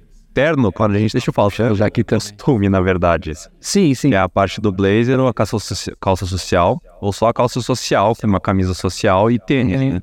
Só que eu acho que o único tênis que combina com roupa social é, de novo, tênis branco de couro minimalista. Tá. Dá pra usar o tênis branco de couro minimalista com uma calça social azul e uma camiseta branca, ou mesmo com uma camisa branca. Tá. Eu só não recomendo você usar o tênis casual com roupa social, que seja com terno, se você estiver usando uma gravata. A partir do momento que você colocou uma gravata, já tá formal demais para um tênis. Aí é melhor você subir para uma bota pelo menos ou para um sapato mesmo. Também não tem erro. Mas aí você acha que. Quais contextos que você gosta de usar, por exemplo, essa combinação? Ah, o smart casual, né? Acho que qualquer contexto que de trabalho, a maior parte dos trabalhos hoje em dia dá para usar. Tá, aceita essa. Você pode ser confundido sim com o pessoal da Faria Lima, mas não é uma coisa necessariamente ruim. Sim. Se você estiver na Faria Lima ou fora, também não vai ser. Aham, aham. É verdade, não pode ser confundido. Quer fazer um micro? Vamos lá. O Kleber fez uma pergunta legal aqui. Relógio mais atemporal. Pergunta boa, cara. Eu acho que nós três vamos responder a mesma coisa aqui. Pode começar aí, quem? Deixa eu começar. Sobre relógio, o relógio mais atemporal é o Rolex Submarine, é o Diver. Ah, o modelo. Você tá, tá indo direto no modelo. Legal. Ah, eu pensei no estilo. A minha- o que eu pensei é um esquema tipo mesmo aço, cara. E tipo, aço prateado. E pra mim é o campeão. Mais versátil? É, o cara falou mais atemporal, mas eu interpretei aqui atemporal como versatilidade, né? Sim, sim, acho que sim. Cara, o que eu gosto mais de utilizar é esse modelo, tipo o que o Kim tá usando, o que eu tô usando aqui também, Preciso. porque eu acho que esse tipo de relógio, cara, você consegue combinar muito bem num visual casual, que nem a gente tá aqui, né, com calça, tênis e camiseta, e ele funciona bem quando você quiser puxar uma coisa mais alinhada, então, de repente, trocar o seu tênis por um sapato casual, ou essa calça jeans de sarja por uma calça social, a sua camiseta por uma camisa. Então você vai levando o padrão de formalidade do look. Eu acho que esse relógio ele mantém-se adequado perfeitamente. É claro que aí a ideia é que tenha um visual mais mi- minimalista, assim, né? Não tem um mostrador muito grande, robusto e não com tantas informações. Acho que quanto mais minimalista, mais de fácil combinação ele é. O seu é muito bonito. É, é- é azul ou é preto? É azul. É azul bem escuro, né? Muito bonito. A gente tem um da Oriente também bem bonito. Cara, e a gente, onde é que tava no aquele lá da, da Vitorino Silvers? Você tirou da sala? Tá ali, acho que tá ali, cara, na outra sala. Mostra bem, ele pega, né? Que aquele lá é lindo também, que a galera não. Versátil, atemporal, na, opinião, na minha opinião, é essa. Pulseira de aço, fundo azul ou preto, ou até mesmo pulseira de couro também. Eu prefiro Exato. preto, mas aí tem gente que prefere marrom. É mesmo, cara? Eu, eu, assim, eu tenho usado de vez em quando é, smartwatch. E daí o que eu acho, cara, que tem uma facilidade smartwatch é a troca de pulseira. Esse aqui é o Summit da Montblanc. E assim, pô, cara, se eu quero usar com um sapato preto... Ah, tá, tá. O que eu acho, assim, por exemplo, o smartwatch... aqui, ó. Ah, tá. O perigo é a galera que usa com a pulseira... Ah, tá. Mais pra cima do seu relógio, Kim, pessoal. ver. Isso. Aqui, ó. Deu pra ver? É, não é azul bem fundo. Boa, deu pra ver. Eu não sei qual é a opinião de vocês, mas é, eu vejo muita gente compra é, um smartwatch e usa com a pulseira de borracha. Que ela é uma pulseira muito esportiva.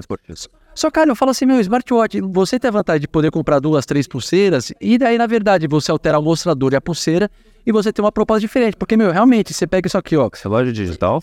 Ele é digital, cara. Nossa, eu vi agora só.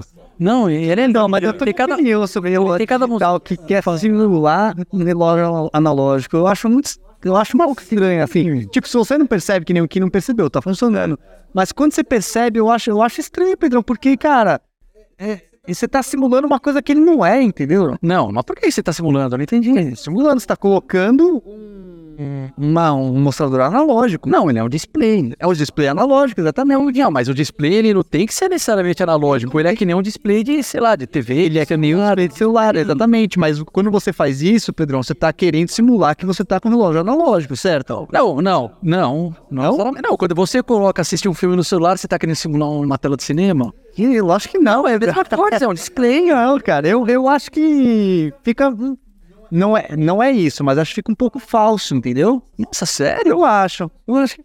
Mas você acha que o quê? Tem que usar, tipo, com o número Cara, digital? eu, eu não sei. Por isso que eu acho que relógio smartwatch, assim, eu prefiro uma pegada mais esportiva. Também. Mas, é- mas é casual até vai, mas formal, velho. Eu não usaria smartwatch, velho. É mesmo? É, porque eu acho que a questão do Mas relógio. mesmo trocando a pulseira, na sua opinião, Não, então, então, não sei muito bem como usar com nessa pegada mais formal, não, o smartwatch, Pedrão, porque eu acho que fica uma coisa muito. Fica estranho, entendeu? Fica, você que tá querendo. Na minha, é o que parece, claro que você quer. Mas parece que você tá querendo simular uma coisa que não é, entendeu? Thiago quer falar. E funciona muito bem, o que nem percebeu.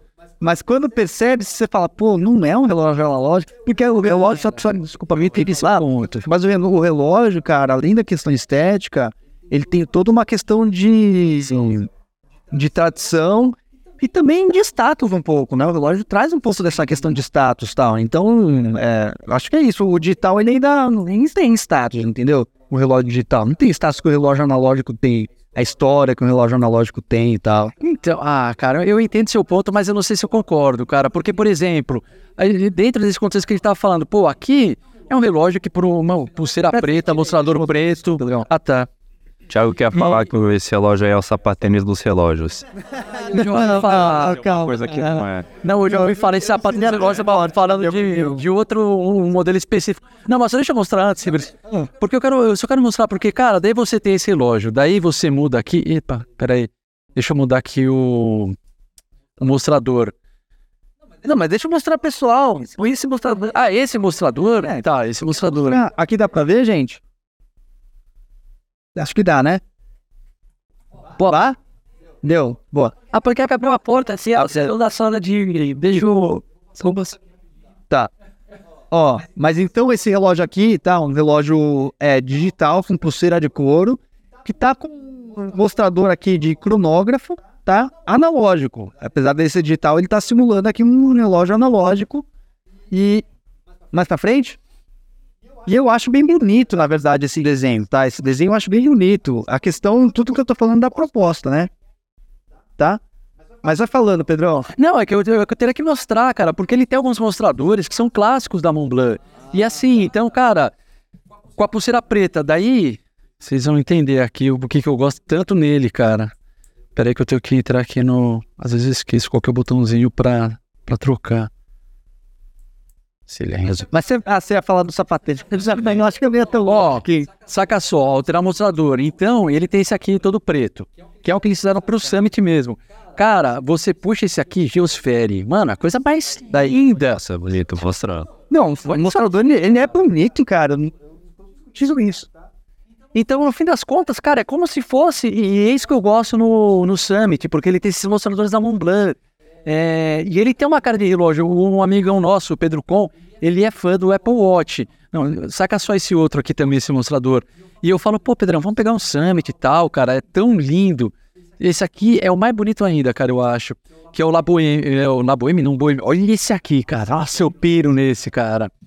Então, no fim das contas, você acaba tendo. Você muda o mostrador e você muda a pulseira, meu. Esse eu gosto de usar com uma pulseira que tá até lado. Que é uma, que é uma que, apesar de ser borracha, eu acho que ela combina com um look mais casual. Talvez, Pedrão, seja um preciosismo da parte de uma pessoa que nem é tão apaixonada por relógio. Não é nada apaixonado, eu sou zero apaixonado por relógio, na verdade. Mas talvez seja um preciosismo da parte. Inclusive, eu quero saber, gente, comenta aí o que, que vocês acham sobre isso, sobre isso, tá? É, acho que o pessoal que gosta mais do universo de relógio também deve Não, Ah, eu acho. Isso é pessoa nervosa. Sim, assim, gado, cara. Eu Mas. queria saber a opinião. Você, você conhece o Bruno? Do moda relógio e estilo? Eu acho que eu sigo ele no Insta. Cara, eu- a página dele é muito legal, inclusive. É uma página que eu, eu tenho muito potencial para crescer. Ele fala muito sobre relógios romagem. Acho que é assim que fala. Sabe o que é relógio romagem? Relógio romagem são tipo os contratipos do relógio. São tipo marcas que fazem relógios em homenagem à classe, só que com preço muito mais acessível. Mas não são produtos falsificados, tá? Assim como o contratipo não é produto, produto falsi- falsificado. E ele fala muito sobre esses, esses modelos, né? Porque muitas vezes você gosta de um relógio clássico, um relógio que tem uma história grande, gigante, só que ele é muito caro. Então você vai num relógio de uma marca que produz algo parecido, que tem uma estética semelhante, que não vai entregar. Mas ele elogia ou ele critica? Ah, Ah, tá. dica de onde comprar, Hum, esse relógio, né? Mas ele gosta muito de relógio, então eu queria saber a opinião dele sobre isso daí. Depois Mas você estava não. Na verdade, eu... ele é de Minas, mas Vai, mas a gente coloca ele na TV e grava. pode ser, a gente pode gravar com ele um dia. Pode ser. Não, mas eu, mas eu entendo o seu ponto. É, porque, de fato, um relógio, o que eu penso é muito mais do que ver horas. É uma coisa que é, você tem um objeto lá que é tipo uma obra de arte, que foi manufaturado para você. É, uma- é tipo um artesanato. É, é tipo mano, um quadro que você tem na sua parede, só que você tem no teu punho. Então eu, eu vejo muito valor nos relógios eu também mecânicos. tenho certeza. E eu adoro relógio mecânico. Sim, eu entendo bastante o Thiago nesse ponto de usar o relógio analógico mesmo, em vez de usar um smartwatch que parece um relógio analógico. É, que nem o pessoal quando que nem quando o pessoal pergunta como usar sapatênis com estilo. Dá pra usar? Normalmente eu respondo, ah, dá, mas se você tirar algumas coisas horríveis que tem no sapatênis, por exemplo, o zíper, cadastro muito grosso, ilhós. Mas ao invés de pegar um sapatênis que parece um tênis, por que você não pega um tênis logo? Não, foi no smartwatch. Já pegou um smartwatch que parece um relógio analógico? Pega um analógico lá. É, faz, faz sentido. Cara, agora eu queria aproveitar esse gancho que você falou do sapatênis, Kim, porque a questão do sapatênis, é, vem comigo, acompanha o raciocínio, tá, gente? O sapatênis, ele, é, assim como várias coisas na moda, ele não existe só um tênis que ou ele é ou ele não é sapatênis, ou é 100 ou é zero. Existe uma zona cinzenta entre os dois extremos, que eu acho muito importante a gente considerar. E tem vários elementos que tornam o sapatênis 100, ou seja, 100% sapatênis. Que é tipo ele ser achatado, ele ter sola fina, ele tem um cabedal com vários elementos, então são ilhós grandes, é zíper, é, é, como chama aquele rebite, sabe? Tem uns que tem uns rebite no meio, é cadarço grosso, é, vários ilhós, então geralmente o sapatênis quase tem oito ou nove ilhós, que vai até quase até o ponto. Enfim, tem muita coisa, sabe? No sapatênis tem todos esses elementos, é o sapatênis 100%, entendeu? Agora, de repente, cara, outro dia o Pedro falou assim, Silvio, não existe sapatênis de cano alto. Eu falei, cara, existe, velho. ele não vai ser o sapatênis 100%, mas eu vou te mostrar aqui. Ele não vai ser o sapatênis 100%, só que ele vai ter vários elementos que vão lembrar o sapatênis, entendeu? Ó, então ele pode ter, tipo, exatamente o, o cadarço grosso, pode ter zíper, pode ter rebite, sabe? Pode ter várias coisas que você fala, mano, isso daí tem muita cara de um sapatênis, Não, ele entendeu? pode ter uma cara de sapatênis. É que, na teoria, o próprio nome sapatênis é um apelido. Tipo, isso aqui parece um sapatênis, cara? Nossa, parece. Se tirar o Mas can- pensa assim, tirar tipo, ele tinha um cano dele, é um sapatênis, entendeu? Cara, mas se você for pensar na essência, cara, o que é um sapatênis? Um sapatênis é um tênis feio. que tem uma que tenta ser um pouco mais séria. Essa é a verdade, cara. O sapatênis, sapatênis é o tênis feio. Por que, que isso aí tem de sapato, Silvio? Não tem nada de sapato. Não, não tem, mas aí você tá se apegando ao conceito só, porque podem ter vários tênis que não são bonitos, mas que não Ah, claro, não tem a estética de sapateio. É. Então, assim, é, tem, tem essa questão também. Mas Posso fazer, fazer um comentário? Coração, você quer, quer abrir uma cerveja aqui? Cerveja eu não bebo. Você tá de Uber? Não, você quer cerveja? Tá calor a sala, cara. Me deu uma vontade de abrir uma cervejinha, cara. Essa vontade da gente é na sala própria. né? É verdade. Mas então tudo bem, eu vou acompanhar aqui e vou deixa eu colocar mais uma. Vou de água, então. eu quero tomar cerveja, mas ninguém vai beber, eu vou de água. Não, mas esse é o ponto dos sapatênis que eu queria falar, entendeu, Kim? Então, porque o pessoal, ele... E as próprias marcas, cara, muitas marcas confundem. Coloca o nome de sapatênis no tênis que Sim, sim, é super Sabe? isso aí. E muita gente considera sapatênis os tênis casuais que a gente fala tanto, como versáteis, interessantes e bonitos. E aí tem um ponto muito importante, assim, é... Que pra quem é sneakerhead, os sneakerheads que gostam dos tênis designers, vamos chamar assim, os tênis, cara, Air Force, Air Jordan, esses tênis muito famosos, né? De marcas, tênis de collab e tal, os caras são apaixonados por tênis.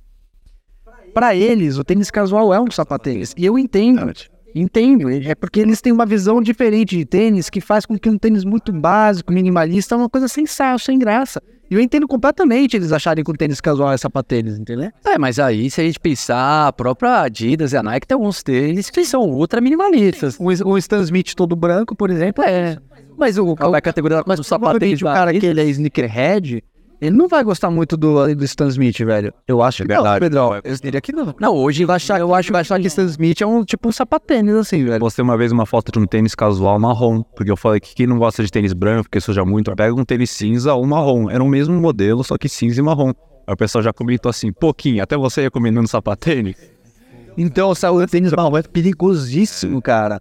Porque o sapatênis clássico, ele, ele foi muito Marrom, produzido, marrom. É, É. Então, assim, acho que tem uns tênis bonitos marrons, mas é perigoso. Eu acho que daí a gente até pode puxar aqui, que teve mais uma pergunta. Aliás, a pergunta do relógio foi do Kleber. O, o Jota, quem mandou, é, quais ocasiões usar o Air Jordan e quais modelos de calça combinam com ele? O que, que você teria para dizer aí, quem? Ah, depende muito do seu estilo de vida. Eu consigo mais pensar em ocasiões para você não usar o seu Air Jordan. É, faz mais sentido. É, porque depende muito do seu estilo de vida, da sua pessoa.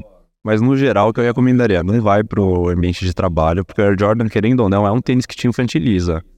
Ele parece um tênis de criança, porque ele é grande, colorido. Às vezes tem até velcro. Não sei, mas tem tênis aí que Não, o Air Jordan tem Cara, ele tem, deixa eu ver, ele tem, todas as versões. Deixa eu ver. né, velho? E muda bastante. é um tênis que, querendo ou não, infantiliza. Então, Ele é, é, eu, eu acho que ele é muito esportivo, cara. Minha visão é que ele traz. é, assim, pra quem tem um estilo muito criativo, consegue usar, na verdade, com tudo, mas eu acho que ele tem uma- um DNA muito de basquete, né? eu acho que ele é um tênis lindo, eu acho que é um tênis excelente, mas tem ocasiões que não convém usar, porque ele vai passar um ar um pouco mais de infantil, que seria principalmente trabalho, entrevista de emprego e também encontro com mulher. Sinceramente, recomendo isso, porque, querendo ou não, mulher quer um cara mais maduro. Então, ir com o Jordan não é a melhor, das, melhor dos, dos calçados, né? A não ser que seja muito da sua personalidade. E também que tem o seguinte, que Vendo as fotos aqui. Se a mulher gostar de tênis, né, pode ser uma boa você ir. Que ela vai reconhecer o valor do, Sim. do Air Jordan. Ou se for muito da sua cara. Exatamente. Cara, eu eu tenho uma opinião um pouco diferente, que eu seria menos categórico do que você, apesar de eu concordar. Eu abriria umas ramificações assim. Aham. Então, por exemplo, eu acho que para trabalho ele pode ser muito perigoso, mas depende muito do trabalho. Depende. Sei lá, se você trabalha numa agência de publicidade, que é um ambiente mais jovial, aí pode funcionar bem, né? É, se você. Você mesmo até abriu uma exceção da mulher, se ela gosta, né? Enfim, mas aí- enfim. Agora tem uma questão que eu usaria uma palavra diferente. E eu não sei se você vai concordar comigo de substituir a palavra que você falou, ou se você quer manter a palavra que você falou. Vamos ver, vamos ver. Em vez de falar, em vez, eu utilizaria a palavra, em vez de infantil, jovial. Eu acho que o Air Jordan, ele jovializa o look. Porque quando a gente fala infantil, deixa o look mais infantil, a gente parece criança, É. né? E acho que dá pra você vestir o Air Jordan sem parecer uma criança, sem parecer infantil, mas jovial. Sim, sim. Ele traz uma jovialidade Concordo 100%. Concordo. Acho que é essa a ideia que você queria trazer, né? É, Deixar mais jovem. mais jovem, deixa muito jovem. Então, se você quer trazer um ar de maturidade, com certeza um tênis minimalista vai cumprir muito mais a função do que o Air Jordan, porque o Air Jordan ele é jovial, né? Ele é descontraído e tal. Então, tem todas essas questões. Agora, por exemplo, ah, você vestiria um Air Jordan com terno, já que a gente falou de terno e tênis? Eu não vestiria de jeito nenhum. Também não. De jeito nenhum. Se uma pessoa quiser vestir, cara, eu acho. Veste, lógico, né? Não tem problema nenhum. Não existe regras, como a gente falou. Só que é muito importante você saber o que vai acontecer quando você vestir um Air Jordan com um terno, né? Para que ocasião que você vai, o que, que aquelas pessoas naquela ocasião vão pensar de você, se você se importa com o que as pessoas vão pensar de você. E eu desconfio muito daquelas pessoas que falam, ah, não me importa com o que pensem de mim. Cara, tá pra nascer pessoa que não vai se importar nada com o que os outros pensem dele. Assim, é muito difícil. Então você precisa colocar tudo, tudo isso na balança para querer ver se essa vai ser. Então, Silvers, mas um cara que usa um Air Jordan, eu acho, com terno, eu aí vou também concordar um pouco, discordar um pouco de vocês. Eu acho que é uma opção bastante válida. Porque esse cara, ele se importa com os outros pensam e ele vai fazer isso e vai chamar atenção. A questão é o que você disse. O que, que esse cara faz? Se esse cara é um advogado, meu, ele não quer chamar atenção para um tênis que é de basquete, que vai trazer jovialidade.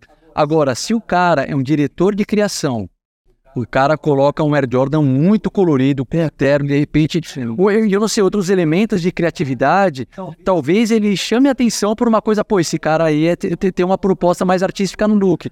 Então eu acho que, assim, né, é bom evitar se você não tem muita certeza do que você tá fazendo. Eu acho que quanto mais ousado, cara, meu, hum, não faz se você não tiver certeza. Mas seguro você tem que estar, né? Sim, Seguro você tem que estar. você tem que entender. Então, cara, é, deixa eu pensar. Eu já ia fazer, eu ia fazer mais uma pergunta aqui do Carlos, é, que ele mandou, que de tênis ideal para usar com costume, estilo smart casual. Mas aí já começou, né, mano?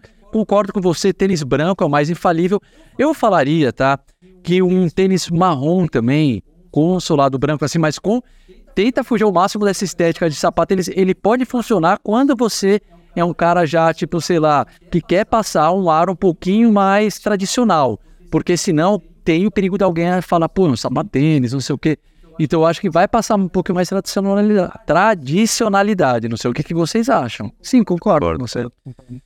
E, e legal. Quer puxar alguma aí, Silvio? Não, eu queria, cara, pedir, aproveitar que o Kim é um criador de conteúdo, hum, apesar dele falar, e óbvio, que ele é um empreendedor, mas também é um influencer, querendo ou não, né? Que tem, cara, mais de 700 mil seguidores no TikTok, né? Ai, 900 eu acho. Cacete, meu. Cara, tem quase um milhão de seguidores no TikTok. Não dá pra recusar o, a categoria de influencer, né? realmente. No, no Instagram tá com 190 agora. 190, é, é muito seguidor. Então é um influencer e, cara, as pessoas têm muita curiosidade de como que é a rotina de um influencer. Então eu queria que você contasse pra gente um pouquinho de como é essa rotina. Só antes de você contar, eu queria apresentar aqui a nossa parceira. Pega aí, Pedrão, por favor, o... Não o presente, só a embalagem, que aquela ali é o presente do Kim, que já foi presenteado, presenteado hoje com a Insider.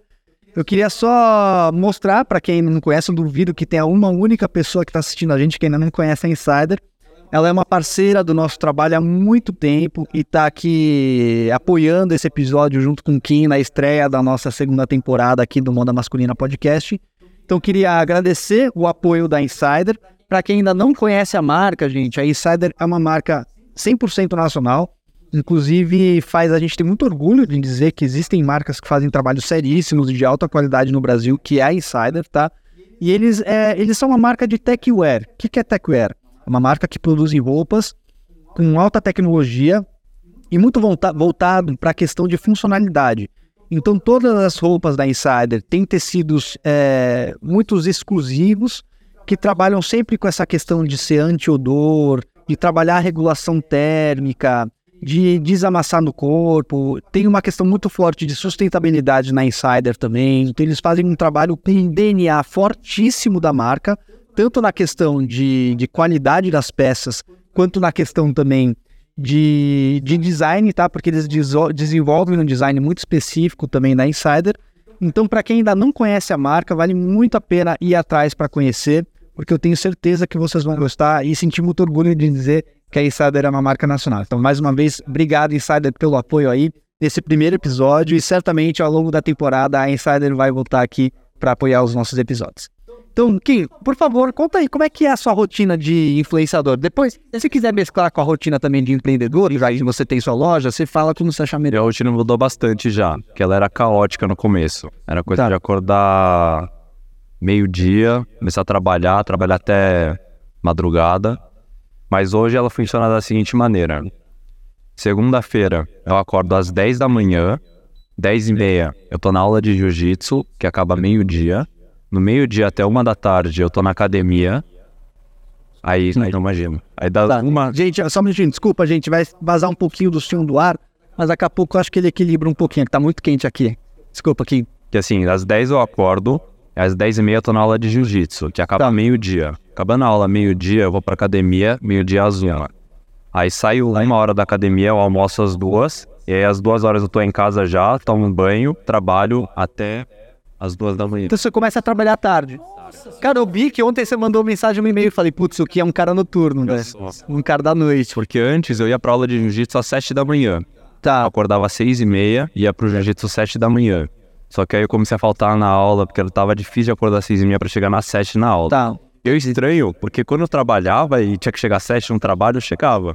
Tá. Mas quando é pra fazer jiu-jitsu, eu não chego mais. Não sei. Mas quando é às 10 e meia, eu chego. É por isso que essa rotina funciona muito mais pra mim. É Entendi. eu sou um cara mais noturno mesmo. Entendi. Nossa, você começa a trabalhar no começo da tarde e vai embora. Começa E você trabalha muito dentro de casa, assim? Acho que você sabe dentro de casa.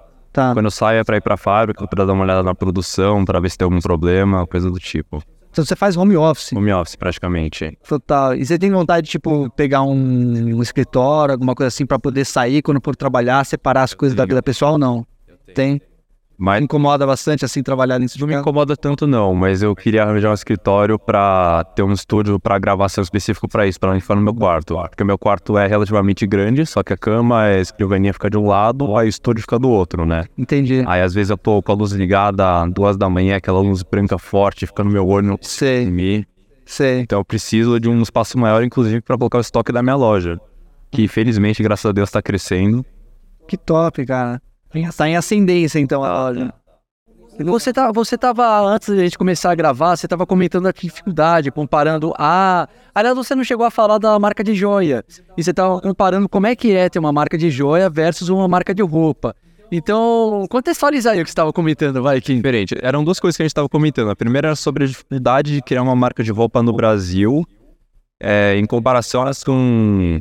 Falando só financeiramente, em comparação com ser influenciadora.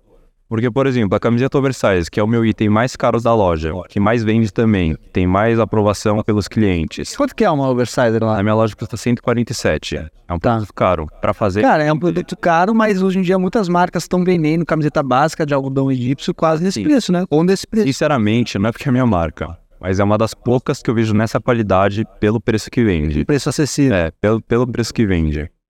Mas, aí, mas aí você escolheu por reduzir a margem, né? Pra você. É. Você fez essa opção.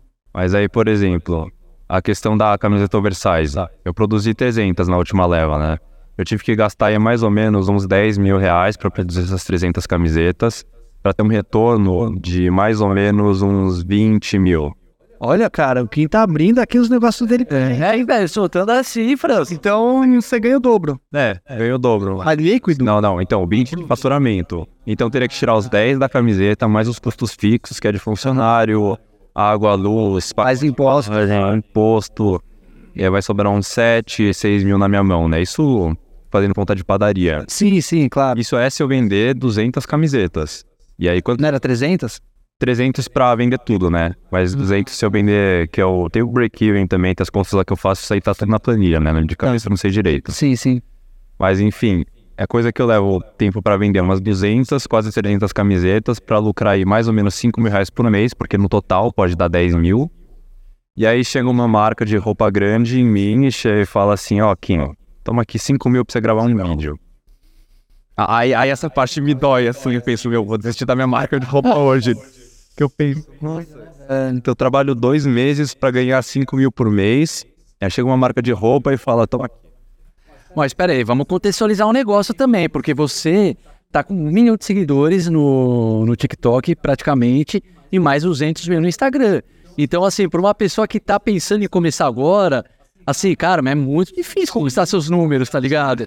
Então eu acho que não é pra todo mundo que vale mais a pena investir como influenciador. Não, mas conquistar os números de loja que ele tem também não, Ah, também não é tão fácil. também não é tão fácil, entendeu? E, e outra, assim, desculpa aqui, mas É, pra tá falar, tu, é, não é só a questão de você trabalhar dois meses, cara, é todo o trabalho que dá você ter uma loja.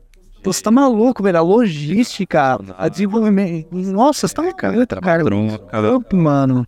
Nossa, E o, isso da loja de roupa se lida com o cliente final, né? Do varejo. também. Que é o que Também. o Elon Musk fala lá sobre a Tesla, né? É a única empresa dele que lida diretamente com o cliente final. Aí, por isso que é a mais difícil de todas. Sim. Mas aí a marca de roupa, isso nunca abria assim pro pessoal público assim, mas a ideia da marca de roupa é vender. Sim. Eu olhei os livros lá do Flávio Augusto, ele falava, toda empresa tem três fins. Ou ela é herdada, que é geralmente quebra depois, ou ela quebra, ou ela é vendida. Que seria o equivalente a quando a sua filha se casa, tá pronta pra ir pro mundo. E Aí você vende. esse é o ponto. É, esse é o ponto da marca de roupa. É mais Já bem pensou pro o que longo vai fazer da prazo. sua empresa, Pedrão? Ah, nossa, você vai herdar, se vai quebrar, se vai vender. Rapaz, cara, eu não penso tão longe não, cara. Caramba, você já pensou? Não, não, vai eu nunca tinha ouvido falar dessa ideia. o que vários ficaram milionários, né? Foi vendendo empresa, né? Vendia a empresa, investia 95% do que ele ganhou naquilo, pegava esses 5% e investia pra criar outra empresa. E você tá pensando em. Então você quer vender sua, sua marca? Afinal, aí No momento. é, Ah, vender a minha marca. entendi. Mas não é agora ainda, mano. Ainda não, tá muito cedo. Entendi. Daqui uns 10 anos, sabe? 15 anos. Cara, mas é interessante, você já. O cara já começou planejando 4, 5 anos. Agora tá planejando 10, 15 anos. Mas e a questão dos acessórios versus as roupas? Porque É outra marca ou é a mesma? É a mesma marca. É a mesma. Então, já aproveita e conta quais são os acessórios que vocês fazem também, que você comentou da, das peças de roupa que vocês têm. Os acessórios quais são? Eu trabalho, se eu não me engano, com cinco acessórios hoje. Esse aqui é o acessório, o pêndulo, que é o acessório que mais vende. Tem o acessório que é a veneziana. A veneziana é o que segura o pêndulo. Ela vende Tá. sozinha também, o pessoal usa sozinho. Ah, mas o pêndulo vende sozinho? O pêndulo eu só vendo ela com a veneziana, Ah, tá. como se fosse um produto só. Mas a veneziana também vende sozinho. E a veneziana também tem a de 50 centímetros, que é essa aqui. E é prata, tá, gente? É prata, tá? Prata número 5, pra quem não sabe, são, são 92 e... Como é que era? São 925 partes de mil de prata no acessório. 92,5. É, Poxa, de prata no acessório. E o resto é de outros metais. Aí depende... 7,5. É, é, bastante, é bem puro, né, quase. É o mais pura do mercado. Ah, Às vezes vendem 950, que por exemplo é a prata que tem na minha aliança, que é um pouco mais pura também, é um pouco mais cara. aham. Mas pro consumidor não vai fazer tanta diferença. Tá. E a prata mil, que seria a prata pura, não é interessante para venda, porque ela é muito maleável. Por isso, tanto a prata quanto o ouro. Entendi. O ouro que eu vendo. Maleável em que sentido? Olha, Ah, o ouro, por isso que pirata morde nos filmes. Morde olha pra ver. é pra ver se é osso. Olha só. Nossa, minha pô, Essa fala popular, hein? Essa da mordida eu não, não sabia, cara. Tá morto. pirata, é vencedor, é competidor, É, né? é vem essa hora. Acho que eles nem sabem porque estão lá, né? Eu acho que é uma negócio mais, mano. O mil, o ouro puro é mole. O ouro que eu vendo na minha loja, que tem uma corrente só de ouro que eu vendo, que é uma Cartier, que tem uma malha, eu não vou conseguir mostrar aqui, mas é um tipo de malha que foi desenvolvida pela Cartier. Aham. Inclusive a malha mais comum que vende hoje de corrente é ouro 750, ou seja, Tá. 75% de ouro, porque o ouro é muito caro, e se ele fosse mil também ia ser muito maleável. A sua é 750. A ouro sim. Tá. Prata é 925, Dá também, um mas- pouquinho. E você, obviamente, que estudou o mercado para precificar, Sim. né? Porque, cara, das marcas que a gente mais vê, assim, a única que eu sei que trabalha mesmo com prata é a Key Design, né? É. Key Design trabalha com prata, né? 925 é deles também? É 9 950, se eu não me engano. Eu lembro que eu dei uma olhada na deles, a prata deles é bem pura. Tá. É pelo menos E, 925. e aí você jogou para baixo também o valor? Joguei pra baixo, ó. Porque eu comecei a marca de prata, foi quase junto com a marca de roupa. Só que eu tenho um amigo do ensino médio que trabalha com essa parte de ouro. Só que ele queria entrar no mercado de prata, que é mais jovem, porque ele tem a minha idade também. E como eu tinha o canal de divulgação, ele tinha um canal de fornecimento, ele conseguiu fazer o que fez. De prata, corrente, tem muito menos troca do que camiseta, né? Era isso que eu queria que você comentasse. Você falou que tem muito coisa da pessoa comprar roupa, não acertar o tamanho e ficar tendo troca, né? Nunca vi tanta marca de roupa surgir mais do que ano passado. Tem cada dia mais marca de roupa surgindo. É verdade. Porque o pessoal, quando quer empreender, normalmente pensa, vou abrir uma marca de roupa. É. E tem muito mesmo, Tem. cara. O que a gente trabalha com isso, você deve receber muito, com muito, Sim, sim. muita solicitação de orçamento, né? A gente também recebe muita, cara. Principalmente de camiseta básica. Sim, e marca de roupa é um negócio que dá uma dor de cabeça. E com acessório, ó, eu tenho uma margem muito maior e eu tenho uma dor de cabeça muito menor, porque tem muito menos troca Verdade. também. Que interessante. Ah, a gente sabe, porque a gente já planejou criar nossa marca umas cinco vezes, né, Pedro? É isso que eu conversei, eu tava comentando com o Kim, cara, mas daí você, a gente sempre fica nesse negócio que nem você falou, pô, esse processo, daí você faz a produção, tecido, envio, pós-venda, Ah, putz, não vai valer a pena. sabe, cara, daí a gente falando, "Ah, vamos manter a produção de conteúdo, acho que é nossa área que a gente... Rentável, velho, é impressionante. Aquilo que você falou, cara, dois meses pra ganhar assim. Não, peraí, peraí, peraí, eu não sei se é muito mais rentável. Eu acho que como é uma coisa que a gente tem experiência, é, fa- facilita, mas cara, olha o tanto que as marcas ganham, as grandes marcas. Então assim, você tem um potencial gigante. É muito mais rentável pra, pra uma equipe enxuta, vamos dizer assim. Cara, porque pra fazer, você tem quantas pessoas trabalhando na sua marca? Duas. Duas, você e mais um ou duas pessoas além de Não, você? duas pessoas além de mim. Ele precisa de três pessoas pra tocar a marca. Conteúdo digital ele faz sozinho. Pra... É mais fácil, entendeu? Ah, não, peraí, não, entendi. Eu acho que sim, é a Claro que uma marca gigante ganha muito, só que é a estrutura, o trabalho que teve, né? pra, pra uma pessoa, né? é difícil começar uma... É, eu acho que é mais complexo, mas tem um potencial também de, de faturamento que vai muito além da produção de Sem falar que a marca, você precisa de um capital inicial, né? É Pra começar uma marca, não tem como, velho. Nossa, produção de conteúdo realmente, você precisa de um smartphone, meu, legal, Uma janela grande. não precisa nem de luz, uma janela grande já basta. É verdade, Silvio, bom ponto, cara. Marca, você tem que ter um capital pra. Deixa eu falar de números também aqui sobre capital inicial. O meu capital inicial foi de 4 mil reais. Eu peguei, fiz aí 60 camisetas, que deu 4 mil reais, 60 camisetas oversize e consegui vender, mas As oversize. é, Tá. foi meu primeiro produto. Só que tem gente que chega em mim e pergunta, dá pra começar uma marca com 20 mil reais? Pô, dá. A reserva começou a marca deles com 400 reais, ou 600 reais. Você lembra que o Rony tinha falado isso em um podcast? Foi fazendo poucas bermudas lá da praia de no Rio de Janeiro, que não lembro qual que era, e foi vendendo e reinvestindo. Então dá sim pra começar com pouco dinheiro. Mas de novo, marca de roupa não é pra todo mundo. Eu tenho esse, entre aspas, né? Eu falo assim, eu não gosto dessa palavra, mas eu tenho esse mérito, eu tenho esse mérito de ter essa marca de roupa, porque eu tinha a oportunidade de batendo na minha porta. Eu tinha uma fábrica de roupa, eu olhei aquilo, eu consegui criar um canal de influência para ser influenciador, então eu olhei o que eu tinha, consegui construir o meu caminho, porque tava ali na minha frente. Sim. E eu acredito que todo mundo sempre tem oportunidade, às vezes não vai ser uma marca de roupa. Então, Vai ser outra coisa. é, não dá pra você falar pra tal pessoa, é aqui que tá dinheiro hoje. Ou é aqui, ou é marca de roupa, ou é ser influenciador. Depende do que você tem na sua mão. Sim. Tipo assim, o pessoal fala que eu tenho um laboratório. Por isso que fui pro ramo de influenciador também. O pessoal fala que às vezes você é bom em negociação, às vezes você vai pro direito, às vezes você é bom em gestão de pessoas, tem que saber quais são suas habilidades para abrir seu próprio negócio. Então muitas vezes não é marca de roupa.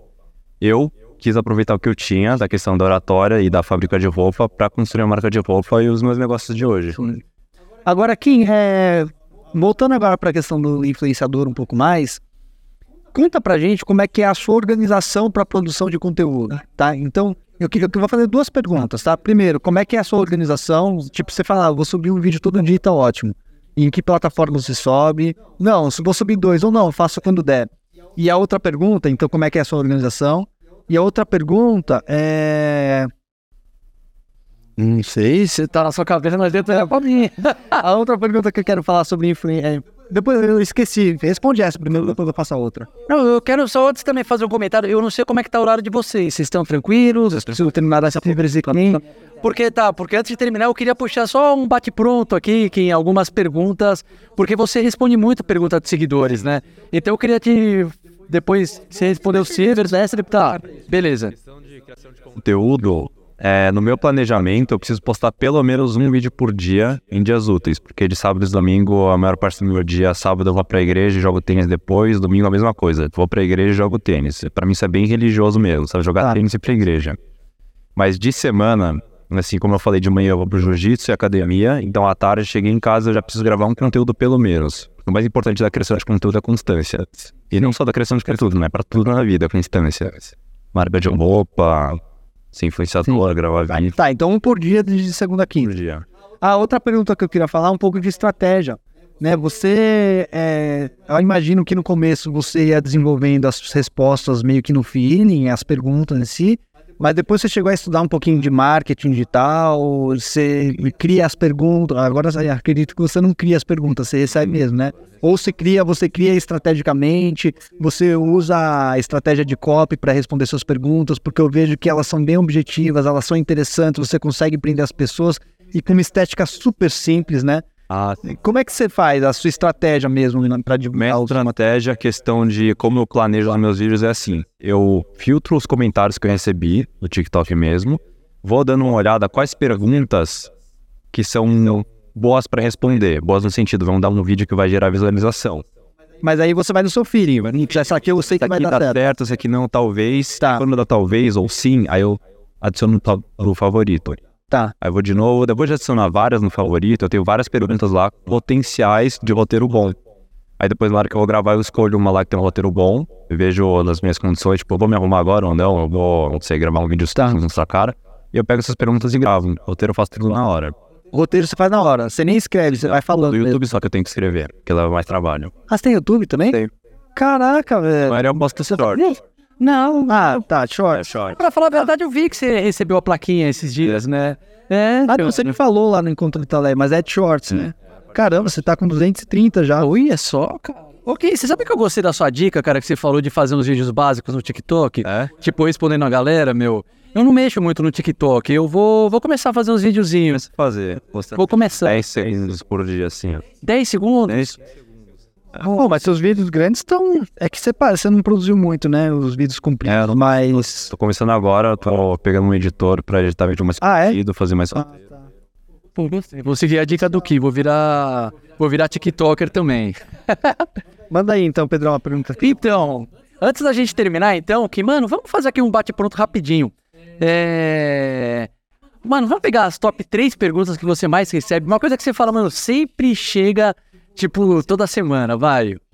É que aí eu não posso falar exatamente o que, que chega pra mim. Nossa, não, não, não, de moda, tá? Não, não, Sério, muita coisa assim? Sim, não, mas vocês vão entender por quê. Vocês trabalham Tá. com isso. Porque eles perguntam assim, como eu faço pra me vestir sendo mais cheio? Aí sempre que eu respondo algum vídeo desses, TikTok mesmo derruba. Porque ele pega essas palavras como ofensivas. Entendi. Então sempre que. Então eu recebo muita pergunta aqui, eu sou mais cheinho, como que eu faço pra investir? Quando eu faço um vídeo, ele pega nem 10 mil visualizações no TikTok. Eu tô acostumado com 300, 400, 1 milhão de views e não pega nem 10 mil. Porque o TikTok mesmo barra, ele reconhece algumas palavras sensíveis. Entendi. E uma é essa, é como se vestir sendo mais cheinho. Eu não sei nem se eu posso falar cheinho, na verdade. Porque o pessoal fala assim, ah, eu sou. Ou eles, falam, eu sou gordo, ou eles falam, eu sou gordinho. Aham. Mas é qualquer palavra que eu Ah, você não pode usar essas palavras. é, então é difícil. Então tem que ter, tem que ser, você tem que ser um criador de conteúdo plus size pra falar mais disso e o vídeo conseguir viralizar. E sempre que eu tenho, Caramba, de ser. É verdade, sabia? Esse é um assunto que a gente recebe tanto e eu já fiz conteúdo sobre isso e ele nunca vai pra frente, cara. No Instagram também, não só no TikTok. Caramba, velho, é verdade. E quando dá certo, porque tinha uma época que eu fazia bastante como ficar mais alto, como parecer mais forte. Quando dá certo, tem muita gente que chega e pergunta: qual o problema de ser cheinho? Ah. Aí sempre tem, mas não tem jeito, né? Mas aí. Mas assim, eu acho esse tipo de questionamento muito válido, na verdade. Sim. Mas tem um problema de rede social, principalmente as de vídeo curto, é que, cara, você não tem tempo pra explicar as coisas. Você precisa ser muito objetivo na comunicação. Então não dá pra falar assim, ó, dica pra quem é gordinho. Mas não tem problema nenhum você ser gordinho. Se você não se importa com a situação de ser gordinho, cara, tá tranquilo, né? O que importa é você tá bem consigo mesmo. Você não tem tempo pra explicar essas coisas. Então, às vezes, tem que ser objetivo. E aí, lógico que a pessoa que não tá no contexto, ela não vai entender. E eu não julgo que não entende. Mas não dá. No vídeo do YouTube, tá. Cara, no vídeo do YouTube eu sempre passo as informações bem mastigadas porque é um espaço que você tem pra explicar mais, mas em vídeos curtos é difícil mesmo. Sim. Muito bom. E o que mais você recebe, então? Eu achei que você ia falar que você recebeu os nude. Eu também, imaginei, quando ele falou, eu falei, rapaz, as perguntas devem ser tudo sobre A relacionamento. mão que eu coloco no Instagram não permite Recebo, sabia? Não recebo, cara. Mas Já respondendo essa primeira pergunta, né? Só pra não deixar no ar. Você viu que o Pedro não falou nada. Não, não, não, recebo, não, não recebo nada também, cara. Quem eu sei que recebe é o Guru, velho. Porque o Guru fica postando foto de cueca, velho. Então, o Guru biscoita, né? Ele merece receber mesmo. Biscoitou, ai, Guru. Não adianta reclamar depois. Cara, coitado. Vai responder essa pergunta aí, outfit pra quem é mais cheinho, assim. É um que, meu, eu já recomendei pra quem era mais gordinho, assim, o pessoal super gostou. Camiseta oversize, um tecido mais estruturado, shorts curto, porque quem é mais cheinho, normalmente tem a perna forte, coxa grossa, né? Tipo assim, às vezes ele não quer mostrar a parte de cima, a camiseta oversize às vezes esconde, assim, qualquer imperfeição que tem aqui, mas a sua perna é forte, perna grossa. Então usa um shorts mais curto com a camiseta oversize, e um tênis mais robusto para ser um pouco mais moderno e talvez uma meia de cano alto também, porque cozinha mais para deixar sua perna inteira mais forte. Eu gosto dessa dedicada Não, aí, aí, como a gente está no podcast, eu acho que esse é um espaço que a gente pode desenvolver um pouco a resposta.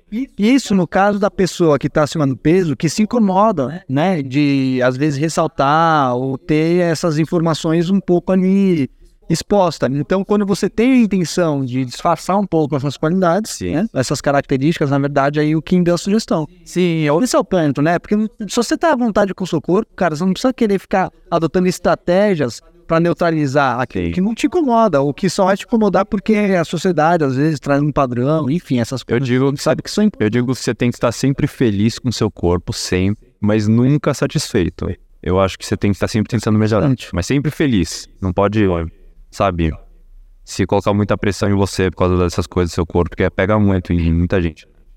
É, e eu acho também que, assim, ainda mais, o, cara, com a mídia em geral já existe, começa a criar uma cultura de tipo, o corpo padrão.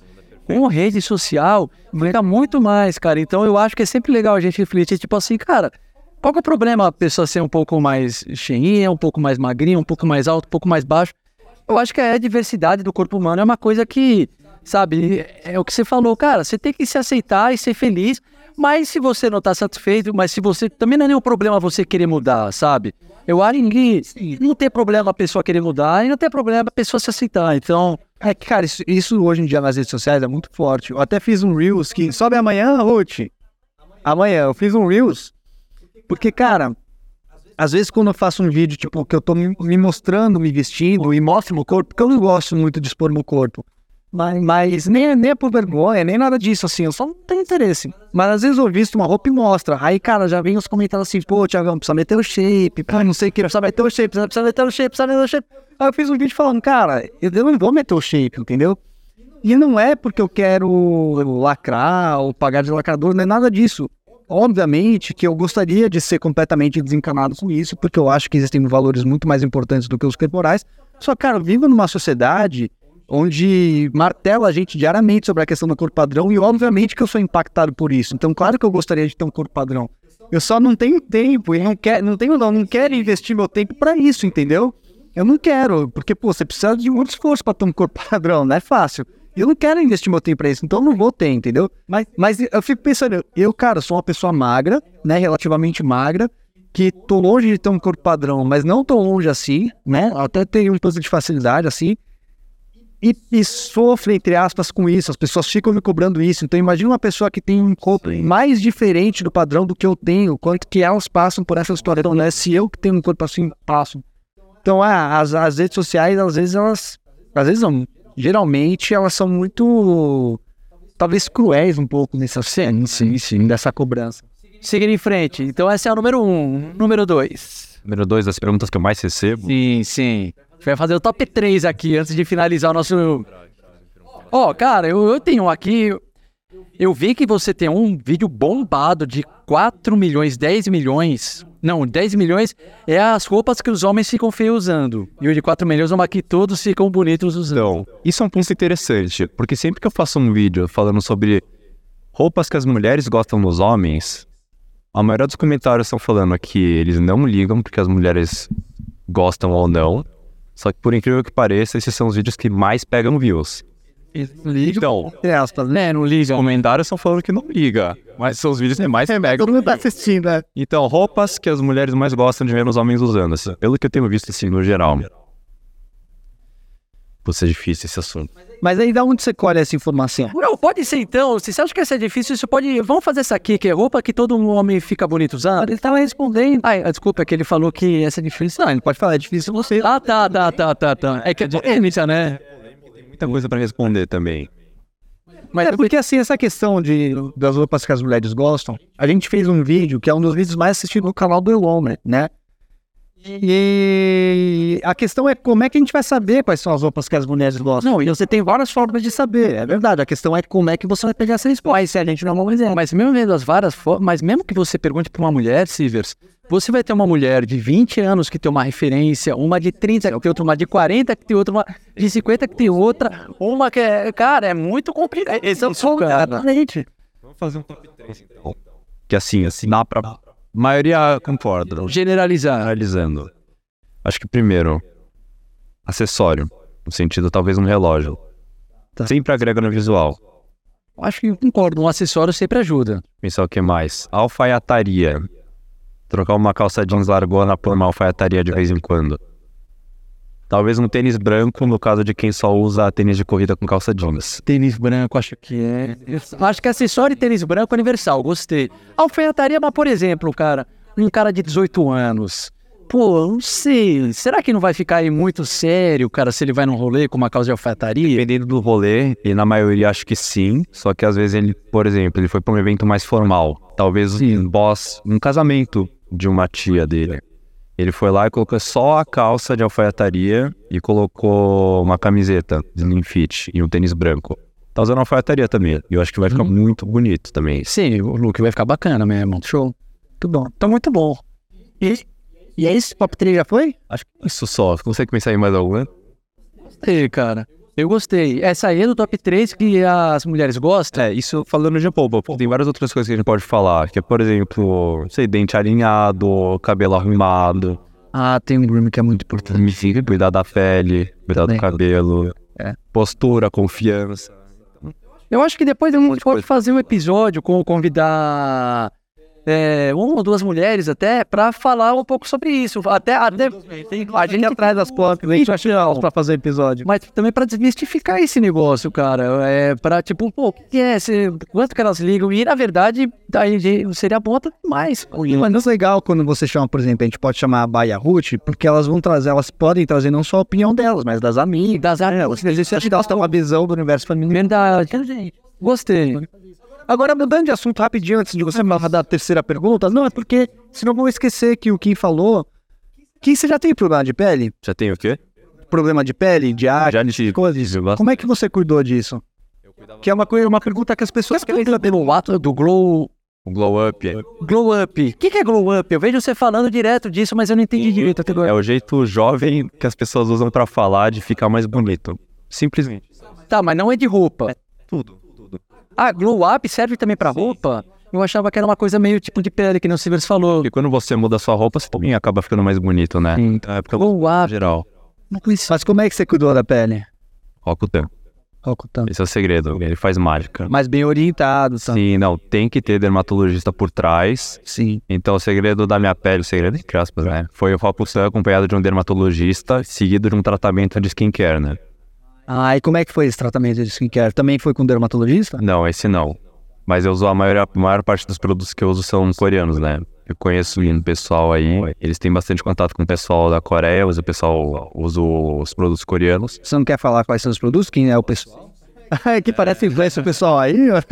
é que eu não sei se vai ficar muito comprido ou coisa do tipo, mas eu uso a maior parte dos produtos que eu uso são da Atom. É uma empresa coreana de skincare, chegou no Brasil, tá bem famosa. E, mas não precisa ser exatamente produto coreano para ter a pele dos coreanos, até porque tem bastante filtro, tem bastante maquiagem nos, nos que são coreanos.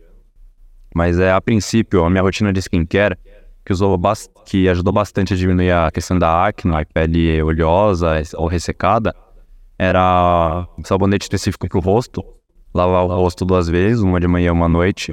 Depois de lavar o rosto sempre eu passava hidratante. E se eu tivesse tomando banho de manhã, eu ia passar protetor solar depois disso. Essa é a rotina skincare mais básica. Boa. A maior parte dos problemas se resolve com isso. Muito bom. Desculpa, Pedro, já trocou. Não, não, não. Então daí vamos lá. É... Daí te falta a terceira pergunta, então. Sim. Que é, cê, que você acha que uma dessas, ou você quer puxar outra sobre homens que roupas que todo homem fica bonito usando? Eu tava pensando aqui, eu acho que eu sei qual que é a terceira pergunta. Vamos lá, então. É. Kim, como eu faço pra me vestir bem no calor?